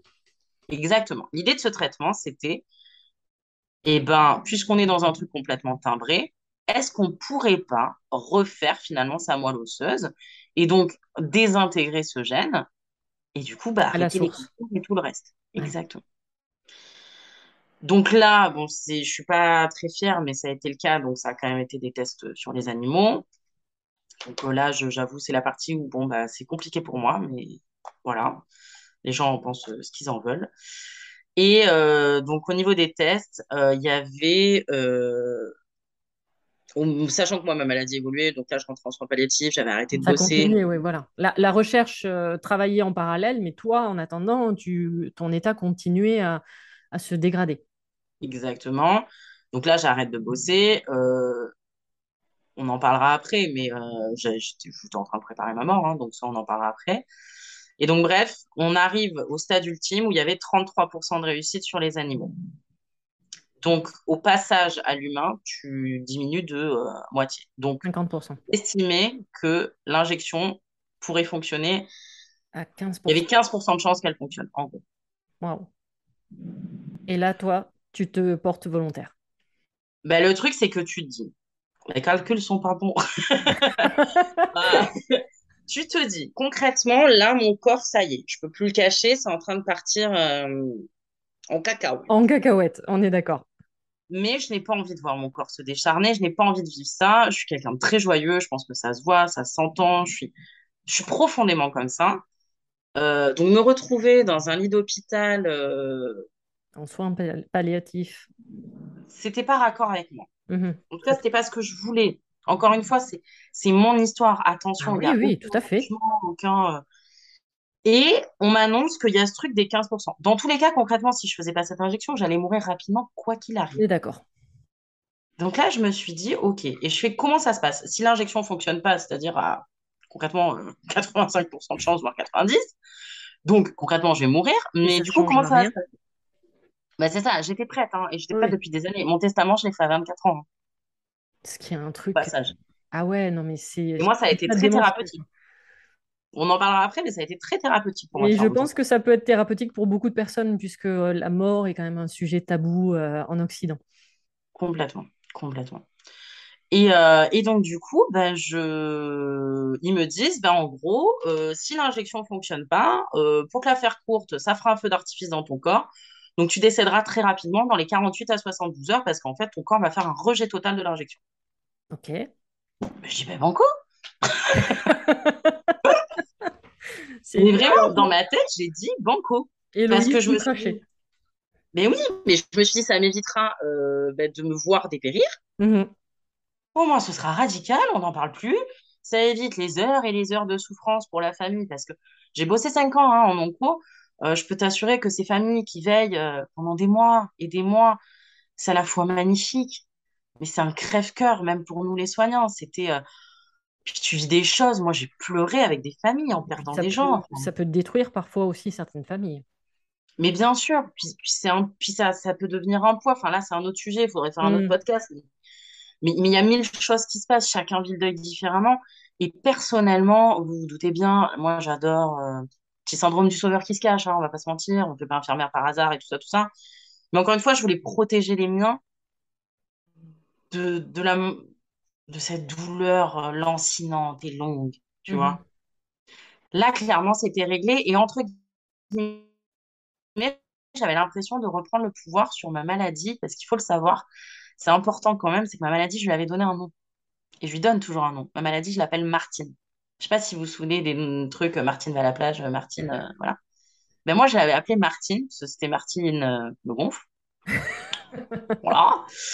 Euh, c'était un peu... euh, bon, ouais, mais vraiment, je lui parlais en plus. Je disais, bon là, Martine, tu commences à me chauffer, hein, euh, clairement. Laisse-moi tranquille, Martine. mais sur la Voilà, symbolique, désolée à toutes les Martines qui étaient... On s'excuse, euh, je, je mettrai un, un mot du coup dans le descriptif pour Oui. s'excuser auprès de toutes les Martines. Euh, non, non, mais je, je trouve ça justement très intéressant euh, de donner un nom. Alors, euh, moi, j'étais vraiment pas dans cet état d'esprit-là. Euh, et j'avais découvert justement de donner des noms grâce à, à Marine Barnerias, Barnerias pardon, qui, qui a une sclérose en plaques également et qui avait fait part de, de, bah, de sa maladie donc, et de son cheminement. Et c'est très marrant. Elle était partie également en Nouvelle-Zélande avec son sac à dos. Il doit y il y avoir a un truc. Et, euh, et elle avait nommé sa, sa maladie Rosie. Et, euh, et moi, à l'époque, donc ça faisait déjà quelques années que j'avais ma sclérose en plaques, et j'ai dit, mais quelle idée de donner un nom à sa maladie. Enfin, moi, sur le, le coup, j'avoue que ça m'avait un peu choqué. Et maintenant, aujourd'hui, avec le recul que j'ai par rapport à ma compréhension de la maladie et de la maladie en général et comment elle se forme, mais je trouve ça tellement logique puisque la maladie, ce n'est pas nous. C'est ce que je vous explique dans tous les podcasts jusqu'à présent. La maladie, c'est un petit personnage que nous jouons, enfin que notre mental nous fait jouer. Donc, euh, je trouve ça chouette parce que justement, du coup, tu t'es, en donnant ce nom de Martine, euh, Martine vit sa vie en fait. Donc, Martine, euh, la malade, euh, vit sa vie tranquillement et Héloïse, d'un autre côté, vit sa maladie euh, à sa façon finalement. C'est exactement ça. En fait, au début, moi, ça m'a permis de dépersonnifier. Clairement, on était dans une forme de schizophrénie, hein, on va pas se mentir. Ça peut s'apparenter, mais finalement, ça l'est pas. Enfin, du point de vue énergétique, moi, maintenant, avec le recul que j'ai, ça ne me choque absolument pas. Je ne, Bien sûr, après, je, je, parle avec mes mots et avec l'époque, tu vois, comment, comment je ressentais le truc. Mais moi, ça a été très thérapeutique pour moi de lui donner un nom. Donc après, même mes amis, c'était bon, euh, comment elle est Martine en ce moment? Comment ça se passe? Tu vois, c'était devenu un, truc. Puis quand tu rentrais de Nouvelle-Zélande, j'en parlais beaucoup plus facilement. Mes amis, ils étaient trop heureux parce que je cachais plus rien. Puis de toute façon, je pouvais plus cacher. Enfin, voilà. Et là, en fait, ben, cette injection où on m'explique que concrètement, je peux mourir dans les 48 heures, je me suis dit, je suis en train de reprendre le pouvoir sur Martine. Génial. En fait, c'était vraiment, OK, depuis mes 19 ans, là, tu es en train de me chauffer. Mais t'inquiète pas que si on meurt, c'est quand même moi qui choisis comment on allait mourir. Ça paraît être un détail, mais moi, ça a été euh, enfin un bonheur. Je sais pas, ouais, c'est si, c'est le mot qui me vient. Donc je vais dire ça dans le sens où je me suis dit, t'auras pas eu le dernier mot. Et surtout, évidemment, la finalité, elle est là. Je vais mourir, ok. Mais j'ai choisi. C'est-à-dire que là, d'un seul coup, tu reprenais ce que ce qu'on appelle le, ton pouvoir, ton pouvoir intérieur, et tu reprenais tes responsabilités vis-à-vis de la maladie. C'est-à-dire que, OK, tu as, tu as vécu ta vie, Martine, tranquillement, pépère, tu m'as bien gonflé, c'était le cas de le dire, euh, mais là, maintenant, euh, je reprends les rênes de ma vie. C'est ça. Et je choisis ma propre mort. C'est exactement ça. Et euh, encore une fois, bon, on va peut-être se dire que je suis complètement allumée, mais c'est pas totalement faux. Oui, c'est bien pour ça que je t'ai demandé de faire ce podcast. Hein. Mais du coup, euh, ça m'a aussi euh, permis, pendant cette période où j'étais euh, chez moi, où je travaillais plus, bon, évidemment, je te laisse imaginer, avec tous mes amis, on a fait 36 millions de trucs. Dans mon malheur, maintenant, même si j'ai longtemps culpabilisé de ça, d'avoir fait vivre ça à ma famille, mes amis, tout ça, ça a été la plus belle des choses parce que du coup, on était tous tellement persuadés que j'allais partir que moi j'avais organisé mon enterrement, j'avais organisé un truc. Non mais voilà, ce qu'il faut bien comprendre quand même, le truc totalement hallucinant, parce que moi j'avoue que heureusement que j'étais assise quand on a eu ce type de, enfin cette conversation là. Si tu, tu m'annonces, bah en fait j'ai programmé ma propre mort quoi.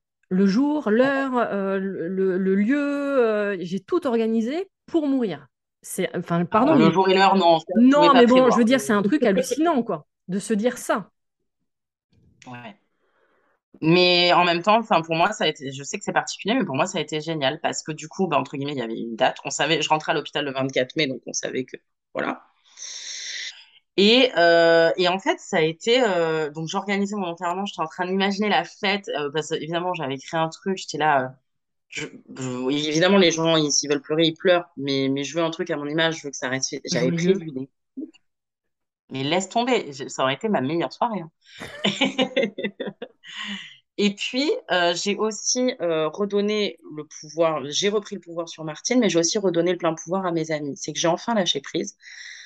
J'ai quand même essayé de beaucoup les protéger, mais à un moment donné, tu n'y arrives plus. Mm-hmm. Et en fait, ben, ils se sont occupés de moi, ils m'ont shooté.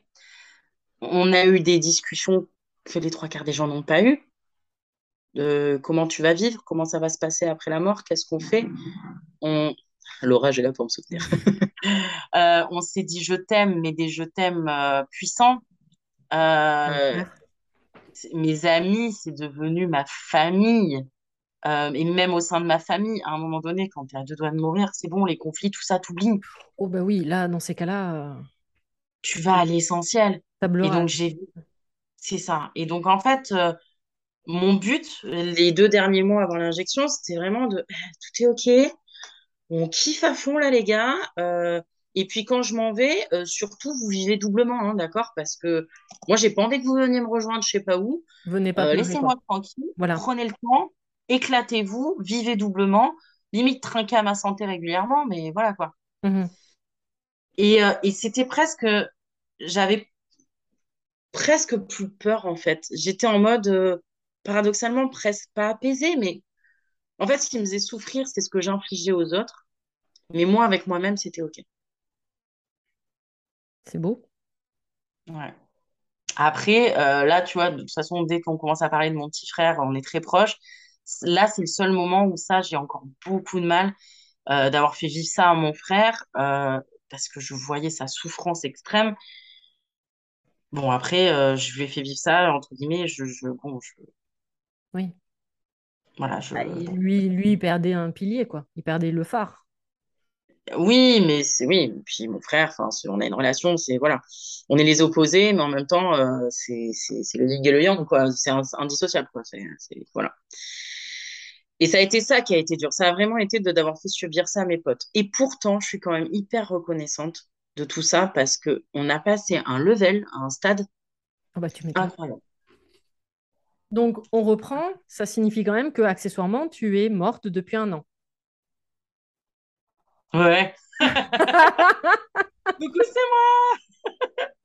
Eh, déjà, j'avais grappillé un an, on m'avait dit 30 ans, j'ai fait mon injection à 31, euh, déjà c'est fort. Déjà, bah, pas mal, effectivement. Et ouais, voilà, donc vous parlez de l'au-delà. Bonjour. Alors l'au-delà, c'est sympa. J'ai développé une nouvelle forme de podcast. Ouais, ouais, ouais, t'es puissante, hein, Véro, c'est quelque Euh, chose. t'as vu? T'as vu les j'ai, les possibilités? Donc, arrive le moment fatidique de l'injection. Ouais. Tu veux le raconter ou pas? Oh bah tant qu'on y est, hein, foutu pour foutu, euh, j'ai parlé de mes règles et tout ça, donc on peut y aller. De mes rapports euh, bah, en gros, euh, donc l'injection, on remet dans le contexte Covid, donc je n'avais même pas le droit. Ah ouais, chouette. Et, et en plus, euh, l'injection, ce qui s'est passé, c'est que dans tous les cas, pour me protéger, le temps de l'injection et les deux jours suivants, après j'avais une dérogation, hein, les gens auraient quand même pu venir me voir, surtout si ça se passait mal. Euh, je devais être en ce qu'on appelle isolement protecteur, donc je devais protecteur, pardon, donc je devais vraiment être dans ma bulle. D'accord. Que comme on modifiait gènes, immuno, tout ça, être sûr que je n'ai pas de germes qui rentrent, Que tout soit absolument stérile autour de toi. aseptiser tout ça. Donc j'arrive à l'hôpital. Euh, c'était un férié, tu sais, c'est le férié qu'on donne pour les personnes âgées, là où les gens bossent, mais où t'es pas payé, un truc comme ça. Donc, euh, c'était choisi pour que justement, euh, il y ait moins de personnes hospitalisées. Ok. Mon oncologue, puisqu'entre-temps, bon, je vous ai passé tous les détails, mais donc du coup, le gynécologue qui m'a suivi est parti à la retraite, mais on est resté très proche. Il y a un nouveau gynéco qui a pris le relais, tout aussi merveilleux. Et après, j'ai donc été suivie quand les cancers ont explosé par un oncologue, Normal. donc un spécialiste des cancers. Donc, j'avais vraiment ce, ce trio, on va dire, euh, toujours près de moi. Et donc, j'arrive, euh, je, je vous passe le détail, mais il est important pour moi parce que c'est une image qui est gravée et qui m'émotionne toujours beaucoup. C'est donc mon frère qui m'amène à l'hôpital. D'accord? Interdiction de rentrer, il me laisse sur le parking. Waouh. Donc là, c'est le moment où euh, Ouais. moi, je m'effondre en sortant. Lui euh, n'a pas pleuré dans la voiture, mais une fois que je suis sortie, il s'effondre. J'ai appris qu'après coup, qu'en fait, il était resté deux heures sur le parking, tout le monde paniquait parce qu'il répondait à plus personne. Mais en fait, ce qui s'est passé, c'est qu'il était tétanisé, il était en état de choc. Voilà. Moi, j'arrive dans la salle de soins, tu sais, t'as le truc. En plus, bah, normalement, un férié, t'as pas beaucoup d'infirmiers. Là, t'inquiète pas qu'il y avait du monde ce jour-là. Euh, normalement, quand c'est férié, les infirmiers, on est en sous-effectif. C'est un autre débat. Nous n'en parlerons pas ici. Non, on fera un, Voilà. un épisode sur les infirmiers. Ça, et, et là, bah, il me voit, et tu sais, t'as ce truc, tu cette lourdeur, cette pesanteur. Tu sais, ce truc de... Oui, parce que tu sais pas finalement si de voir tous ces infirmiers, si c'est une bonne ou une mauvaise nouvelle, quoi. Ah bah, clairement, tu sens que ça pue un peu. Ouais, voilà. Voilà, puis t'es accueilli, bon, t'es chouchouté, hein, j'ai une chambre géniale. Ah, je suis chouchouté, il n'y a pas de souci, hein. Et là, on dit, bon, on y va, on commence, quoi. Ok, euh, grosse surprise, donc j'avais euh, mon oncologue, mon gynéco qui était là et l'ancien qui m'a fait la surprise d'être là aussi. Retraité. Génial. Donc, content de te dire que c'est chialade, enfin, tout le monde pleurait, hein, que ce soit l'oncologue, tout le monde. Ok. Voilà. Même les infirmiers, c'était les infirmiers, les aides-soignants, c'était compliqué pour eux de contenir l'émotion parce qu'après, comme là, je vous parle, c'est comme je suis dans la vie. Donc, euh, j'avais aussi créé des liens avec ces gens-là, toujours ce petit truc un peu funky. Donc, euh, ouais, au bout d'un moment, on est humain, quoi. Il y a des liens qui se créent. dédramatiser la situation, mais en attendant, les émotions sont quand même présentes et, euh, et à fleur de peau. Là, là, là, là, la Héloïse souriante, même là, tu vois, j'ai quand même encore un petit nœud dans la gorge parce que je me remets dans la, dans la scène. Là, tu, tu, tu sais, c'est vraiment euh, bon, bah, j'y vais, quoi. Oui, parce que sur l'idée, euh, toutes les personnes qui sont là, et même toi, euh, vous connaissez l'issue. Bah, exactement. Ah, Et t'as beau dire t'es 85%. prête, t'es prête. Oui, tout Au moment où tu t'y retrouves, t'as beau dire t'es prête, t'es prête, euh, voilà, t'y es. hein. Tu sais, c'est comme quand tu dis, ouais, je, mon rêve, c'est de faire un saut à l'élastique. Quand t'es devant, tu fais, bon, c'est haut quand même, euh, c'est un Voilà. peu chaud là. Euh, ah, on t'a pas dit, mais on t'a enlevé l'élastique en plus. Mais Oui, voilà. Ça va que la rivière était profonde. Donc, bref, le truc se fait. Et en fait, ça se fait en deux injections. Donc, la première injection se passe bien. Après, je suis shootée, ils me donnent des traitements. Enfin, je suis un peu dans le pâté. Et euh, la deuxième injection, j'étais un peu à l'ouest. Et c'était. euh, Donc, la première injection se fait en intraveineux, dans les veines. La deuxième injection se fait ce qu'on appelle en intratécal. Donc, c'est directement dans la moelle épinière. C'est euh, comme quand on fait des ponctions lombaires. ponction lombaire, d'accord. Voilà. Donc, déjà, de base, c'est pas le truc le plus agréable. Tu sais que ça fait un peu mal, mais c'est OK. Ah, je confirme. Pour en avoir vécu une, je confirme, c'est pas la- le moment le plus sympa. Ça titille un peu. Un peu. Et, euh, et donc, bon, je le savais, mais moi, j'étais un peu shootée par les traitements. Donc, l'infirmière me tient pour la deuxième injection, sachant que la première injection s'était passée, donc c'était cool. Mais on savait que c'était la deuxième injection qui risquait de tuer, hein. On, on était tous conscients. Et donc, on m'avait dit que les effets secondaires, ce serait euh, grosse chaleur, sensation de fèvre, enfin, vraiment le truc, euh, tout explose. L'infirmière me tient, puisque tu dois avoir le dos arrondi. Elle me tient, ça va, Hello? Bon, moi, je fais trois blagues dont je me souviens pas parce que j'étais complètement shootée. Il m'injecte. Et là, ah bah là, je me suis réveillée en deux secondes. Une sensation de brûler de l'intérieur. Mais quand je dis brûler, mettre son doigt sur une bougie à côté, c'est rien. Mhm. Mais vraiment. Et là, dans ma tête, j'avais l'impression de dire non, non, non, comme ça. Mais apparemment, dans les faits, j'hurlais non. D'accord. Mais vraiment, je l'hurlais à ce qui paraît. Moi, je m'en souviens pas trop. hein. Pour rappel, j'étais un peu défoncée. Merci, Valium et autres traitements du genre. Et, euh, et du coup, je me suis agitée. Et là, en fait, en un quart de seconde, tout est allé très vite. Donc là, je vous fais un mélange de ce que moi, je me souviens et de ce qu'on m'a raconté. À raconter. J'entends chariot d'urgence. Donc là, dans ma tête, je me dis, ça y est.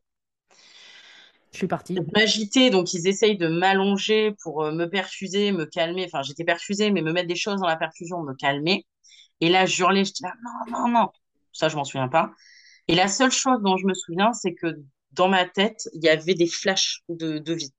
C'est vraiment des flashs de, de, des derniers instants vécus avec mes potes. Enfin, plein de petits flashs comme ça. Plein, plein, plein de petits flashs. Et Presque, noir. presque le fameux euh, j'ai revu, j'ai revu euh, ma vie défiler sous mes yeux. Ouais, ça ressemble à ça, mais tu sais, c'est un peu des flashs comme quand tu rêves, tu penses à plein de trucs. C'est un peu ces idées en arborescence. C'est assez compliqué de l'expliquer parce que c'est pas comme dans les films, Oui, oui. mais ça y ressemble un peu quand même, tu vois. En tout cas, il y avait des images qui m'arrivaient. Et évidemment, la première image, c'était mon frère. La dernière, c'était mon frère aussi. Et après, noir complet. Après, moi, là, je me souviens de rien. Concrètement, on me l'a raconté. Et à ce qui paraît, enfin, à ce qui paraît, non, c'est ce qui s'est passé, mais je m'en souviens pas. Pendant trois heures, donc j'étais scopée, donc c'est-à-dire que tu as l'appareil attention, tu as tous les trucs.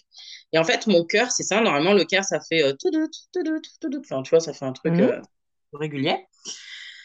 Ben moi, pendant trois heures de temps, ça faisait tout, tout, tout, truc pué. Clairement. Et en fait, pendant trois heures, ils étaient tous autour en disant, bon, ben ça y est, elle va partir. Euh, Enfin, c'est bon. Il, il s'attendait à un moment donné qu'il n'y ait plus de bruit, quoi. Oui, enfin, en mode, bon, ben en plus, euh, même pas 48 heures d'attente. On y va, elle est efficace. Trois heures, c'est plié. Voilà. Et ben non. Au bout de trois heures, apparemment, je me suis, j'ai commencé à me réveiller. Et mes constantes, donc euh, tension, température, tout a commencé à se normaliser. Les battements du cœur également? Oui. Ok. Et là, alors moi, ça, je ne me souviens pas, ils m'ont raconté, donc moi, j'étais complètement défoncée. Donc après, ils m'ont surveillé, surveillé. Dans la nuit, je me réveille à peu près et je dis, donc je réalise quand même que je suis là et donc euh, impossible de me lever du lit. hein. Et là, je dis euh, à l'infirmier de nuit, je fais, prévenez les gens que je suis en vie, il faut les prévenir et tout. Enfin, j'étais complètement à l'ouest. J'ai tenté d'écrire un message que j'ai envoyé. Un de mes premiers réflexes, ça a été de me prendre mon portable. Pourtant, je suis pas accro au portable. Mais là, j'ai eu besoin de prendre mon portable. Enfin, prendre mon portable. Autant te dire que ça a mis 10 minutes hein, avant que ma main atteigne le portable. Euh, donc, j'envoie ce message, mais je sais même pas à qui je l'envoie. Enfin, voilà. Je me rendors, à ce qui paraît toute la nuit, je ne m'en souviens pas du tout. Je sonnais à peu près toutes les heures, le truc insupportable. Oh, une infirmière. Ah non mais affreuse. Et je sonnais à peu près toutes les heures en disant, vous avez dit aux gens que je suis en vie? Voilà, toutes les heures. Super. Et le matin, je me réveille euh, à moitié à l'ouest. Les médecins viennent me parler et tout. Je comprends rien. Je m'endormais pendant qu'ils me parlaient. Et au bout d'un moment, je sais pas, il devait être 9 h du matin. L'équipe soignante me dit Bon, bah là, Héloïse, on va essayer de te lever. Comment tu te sens? Faut que tu ailles uriner. Sinon, on te pose une sonde urinaire. Je suis, oh là là, moi, je suis infirmière. Vous n'allez pas me poser une sonde urinaire. Donc, ils m'ont aidé à me relever. Et là, déjà, je marche. Et tu sais, la, la sensation du sol sous tes pieds. Oui, comme si c'était la première fois que tu marchais euh, de ta vie. Ouais, et puis t'es à l'ouest, hein, c'est, c'est en post-cuite, mais vénère là, hein, t'es pas bien. Hein. T'es vraiment pas bien. Et là, je marche, donc soutenue, et tu sais, il y a une émotion qui te prend. En fait, j'ai, eu l'impression de récupérer l'émotion des aides-soignants et Ouais. j'étais plein d'émotions, tu vois, mais c'était trop beau. Tu Franchement, t'es c'était trop mis en mode éponge et là, d'un seul coup, t'es- t'allais commencer à la déverser, quoi. Ouais, donc j'arrive péniblement aux toilettes. Bon, je te laisse imaginer, j'avais le cul à l'air avec la chemise de nuit, bon, Oui, voilà. hein. le, truc très sexy dans les hôpitaux. Voilà. Et en fait, tu rentrais, donc tu ouvrais la porte de ma salle de bain, tu avais directement le miroir et les toilettes sur la gauche. Et là, je me vois. Et c'est là où, en fait, je m'effondre et je pleure. Ils, ils ont dû me rattraper, j'ai failli me casser la gueule. Et là, je fais, Oh, putain, je suis là. Et je me vois, je, me vivante. reconnais, je, je vois que c'est moi. Ils m'installent aux toilettes, tout le monde pleure. Je pisse en pleurant. Et, euh, et on pleure tous et je les regardais, je fais, oh les gars, on l'a fait. Je les ai en, en plus inclus dedans, tu vois, je dis, on l'a fait. Et je réalisais pas. Puis après, donc, je me remets euh, devant le miroir pour me laver les mains. Le premier réflexe, je vois mes poils au menton, je fais, oh, faut s'épiler là. Le truc bien terrestre, bien terre à terre. ben, bien terre à terre, mais en même temps, ça y est, j'étais vivante, quoi. C'était moi, c'était tellement moi. Et là, je fais wow. Et donc, je réalise, je vois tous les messages de tout le monde en folie, parce qu'on pourra en discuter après, mais encore une fois, c'est très long. Je te laisse imaginer le, le background derrière tout ce qui s'est passé, mes amis, ma famille. Euh, oui, parce qu'il s'était préparé euh, mentalement, physiquement à euh, on revoit plus Héloïse, quoi, puisque Ah, mais les. 85% de chance, on répète, 85% de chance d'y rester. Donc, euh, et puis ça faisait 10 ans en même temps qu'on répétait Héloïse, de toute façon, ne passera pas l'entre-antenne. C'est ça. Et puis les trois quarts avaient arrêté de vivre, quoi. Enfin, un de mes potes, il s'était fait, alors qu'il avait un cabinet libéral, il s'était fait remplacer pour être dispo. Une de mes amies, elle avait posé un arrêt pour être dispo, et pendant que j'étais à l'hôpital, elle vivait chez moi. Enfin, les gens avaient stoppé leur vie pour moi, Ouais. quoi. Il y avait tout un processus autour de toi et de, et de ce que tu allais vivre, quoi. Impressionnant. D'où l'importance de l'entourage. Mon Dieu, mon Dieu que je les aime. Parce qu'ils m'ont supporté dans tous les états, même quand euh, je disais pas grand-chose. Ils ont été là depuis le début, quoi. Mhm. Et là, bah, tu réalises, puis tu as envie, puis bah, rapidement les choses reprennent. Et puis, bah, au bout de quelques temps, on me dit, c'est bon, c'est OK, tu peux rentrer à la maison. Donc, malgré tout, à la maison, on m'avait quand même mis pendant encore une semaine en isolement, entre guillemets, protecteur. Donc, j'avais pas trop le droit aux visites.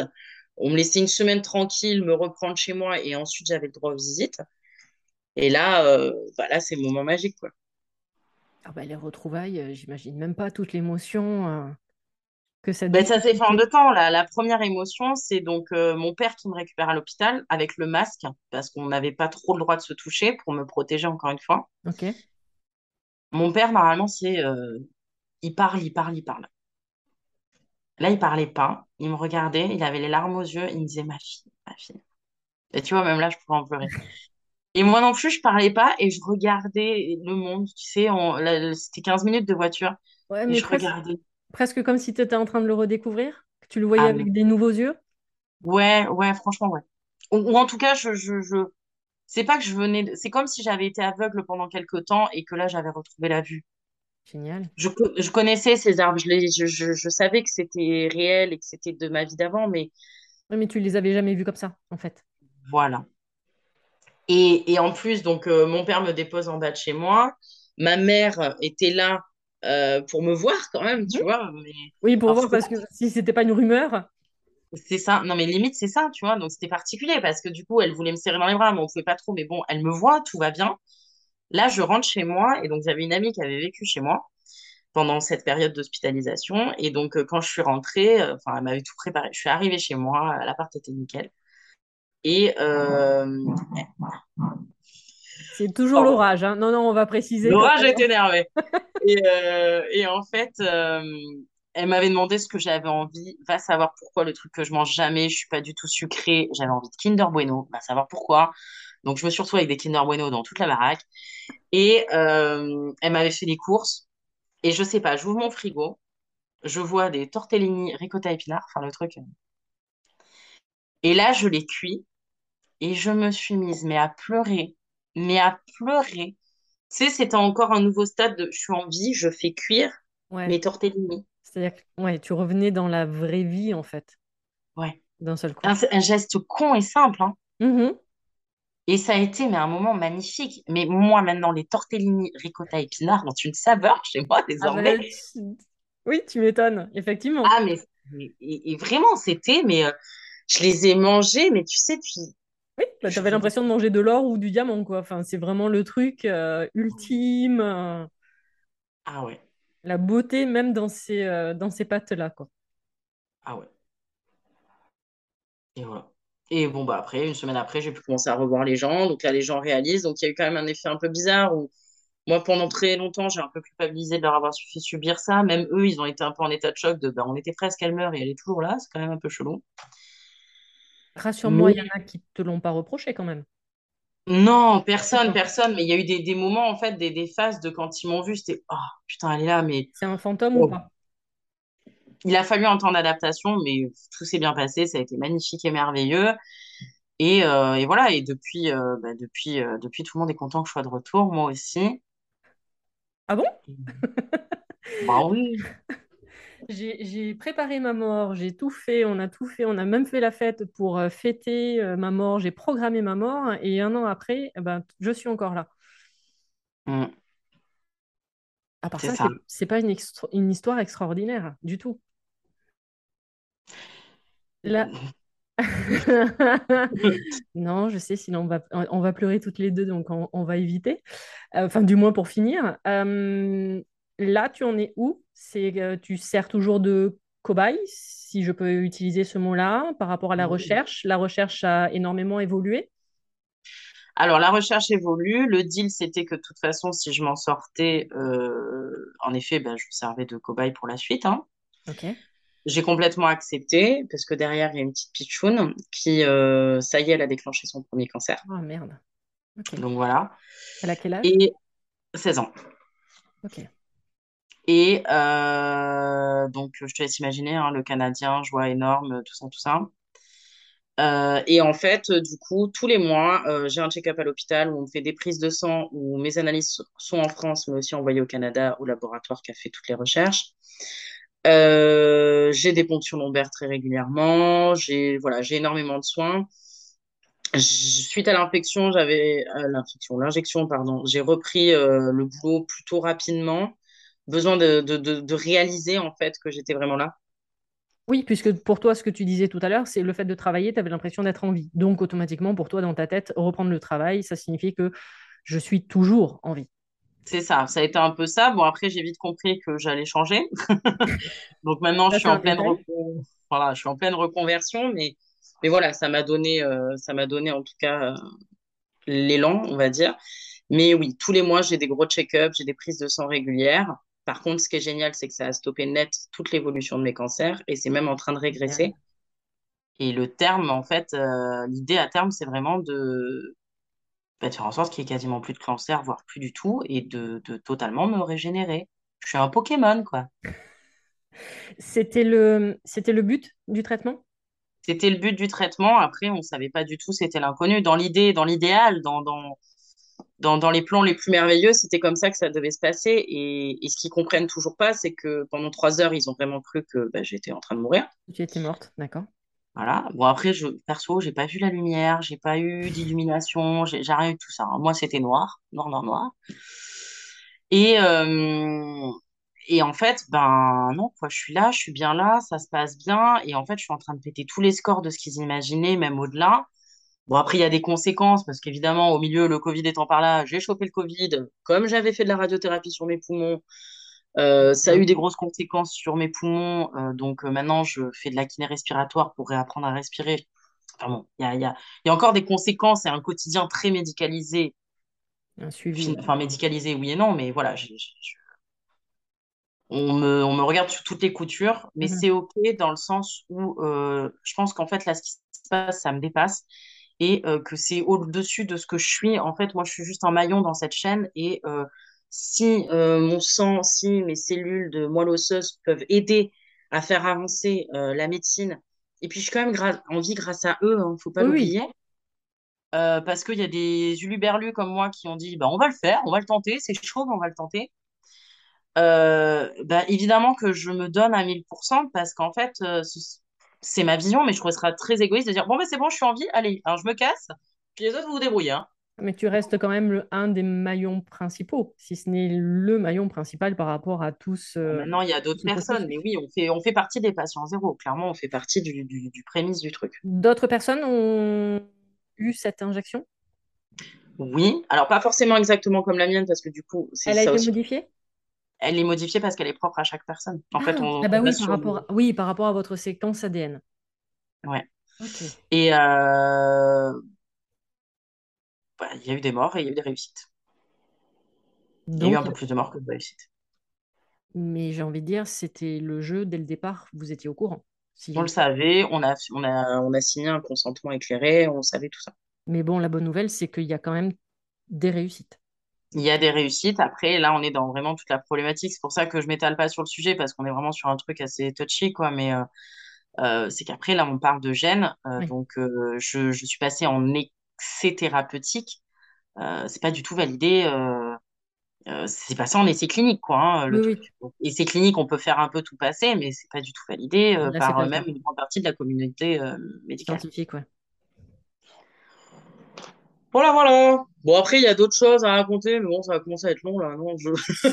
Alors euh, long, pas forcément, mais, euh, mais au moins, euh, voilà, de, je, je tenais vraiment à, à- à t'interviewer parce que bon, on a eu de nombreuses conversations concernant ta maladie, puisque tu sais que moi, c'est un sujet qui n'est absolument pas tabou chez moi, Euh, et que quand tu as commencé à te dévoiler, parce que c'est pas le premier truc que tu racontes, on est bien d'accord, euh, que tu as toujours quand même un peu ce réflexe-là, et c'est tout à fait euh, audible, et je, et je le comprends totalement, parce qu'il faut se le rappeler, ça ne date que d'il y a un an.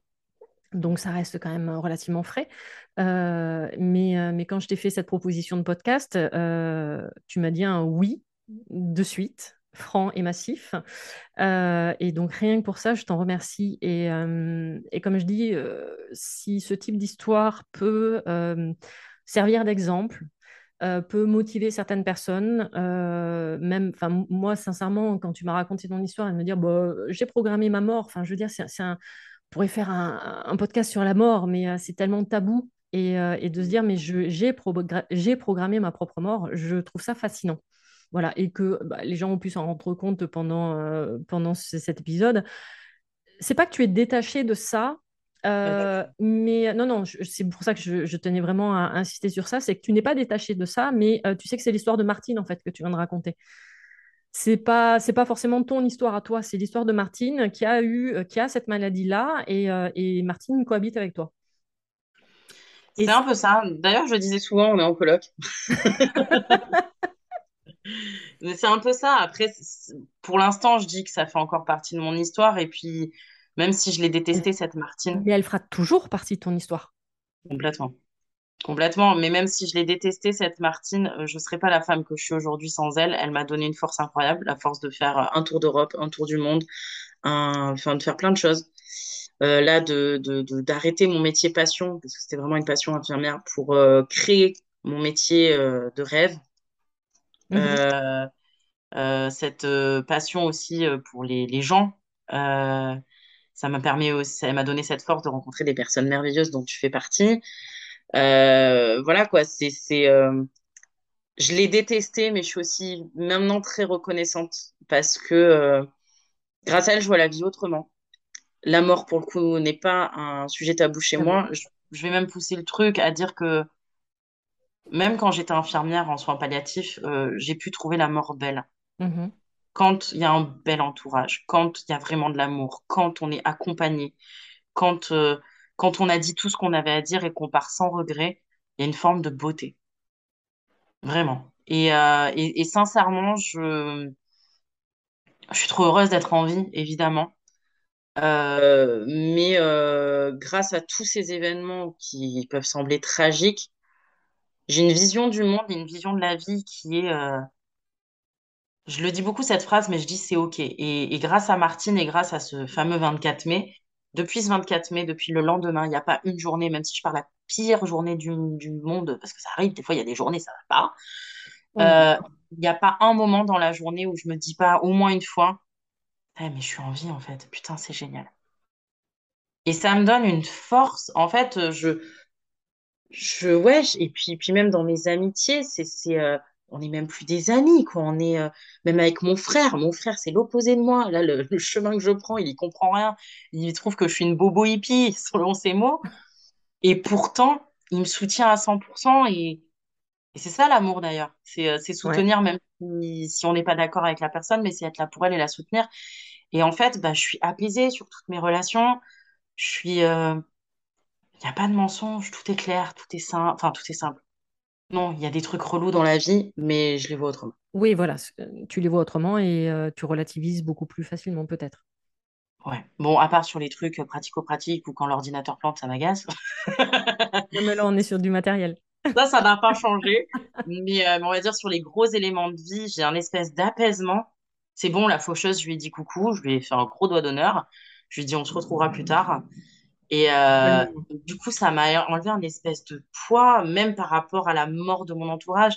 Là, j'ai perdu mon grand-père il n'y a pas très longtemps. C'était un des hommes que j'admirais le plus. Ben, j'ai pu l'accompagner jusqu'au bout et, euh, euh, et, j'ai pu l'entourer d'amour et, et, et j'ai pas vécu ça comme une douleur, quoi. Mmh Je l'ai accompagné dans son prochain voyage. Donc, malgré tout, Martine je lui ai jamais trop dit, mais là, j'ai presque envie de lui dire euh, Tu m'as bien fait chier. mais, euh, mais merci, parce que si j'en suis là aujourd'hui, ben, tu as grandement participé. Ah, mais ça, c'est beau. Et d'arriver à ce stade-là euh, de remerciement, et c'est ce que j'explique moi dans, dans la démarche vis-à-vis de la maladie avec des personnes, parce que moi, le remerciement, je l'ai fait également vis-à-vis de ma CEP. Euh, ça a été euh, l'étape ultime d'ailleurs de compréhension du pourquoi, comment et dans quelles conditions je suis tombée malade. Et, euh, oui, ça a été passé par des phases de combat. voilà, la guerrière a dû remettre l'armure également. Et il y a eu la phase de pardon vis-à-vis de la maladie. Et la phase ultime, ça a été de la remercier. Et, mmh. et, quand on atteint cette phase-là, bah, c'est la phase ultime. Donc, c'est qu'on a fait la paix avec soi-même. Et ça, c'est énorme. Ah, ma foi, en tout cas, ça soulage. Je te laisse. Euh, on arrive à la fin de cet épisode, de ce long épisode, et je vous remercie infiniment d'ailleurs d'avoir pris le temps d'arriver jusque-là. Euh, mais vous avez bien compris euh, qu'en écoutant Héloïse, ben, son histoire est son histoire vraiment atypique et extraordinaire. Je garde vraiment ces, ces termes-là parce que j'ai été vraiment toujours scotché à chaque fois que tu m'en parles, et encore plus la première fois. Euh, le mot de la fin, la conclusion? Faut juste un mot. Allez, deux. Je, t'autorise deux mots. Euh, oh là, non, je sais. Euh, Quoi que bah, merci, c'est vraiment le mot qui me revient. Et, et puis, bah, c'est plus une phrase. C'est on m'avait dit que c'était impossible, mais je l'ai fait. Yes. Voilà. Merci Héloïse pour ce moment. Merci à toi, euh, parce que c'est une première. Donc, euh, merci à toi et merci aux gens qui ont, eu euh, la force d'écouter jusqu'au bout. Ce podcast est maintenant terminé. Je tenais à remercier Héloïse pour cet échange en toute intimité et très personnel. On se retrouve la semaine prochaine pour un prochain épisode. À vos prochaines écoutes, à nos prochaines aventures, merveilleux moments à vous et à très vite dans un prochain épisode. Pour ne louper aucun des prochains épisodes, n'hésitez pas à vous abonner sur vos différentes plateformes favorites, à commenter, à noter et même partager le podcast Mise en Lumière Holistique. Vous êtes un corps, une âme et un esprit et n'oubliez jamais, vous êtes précieux.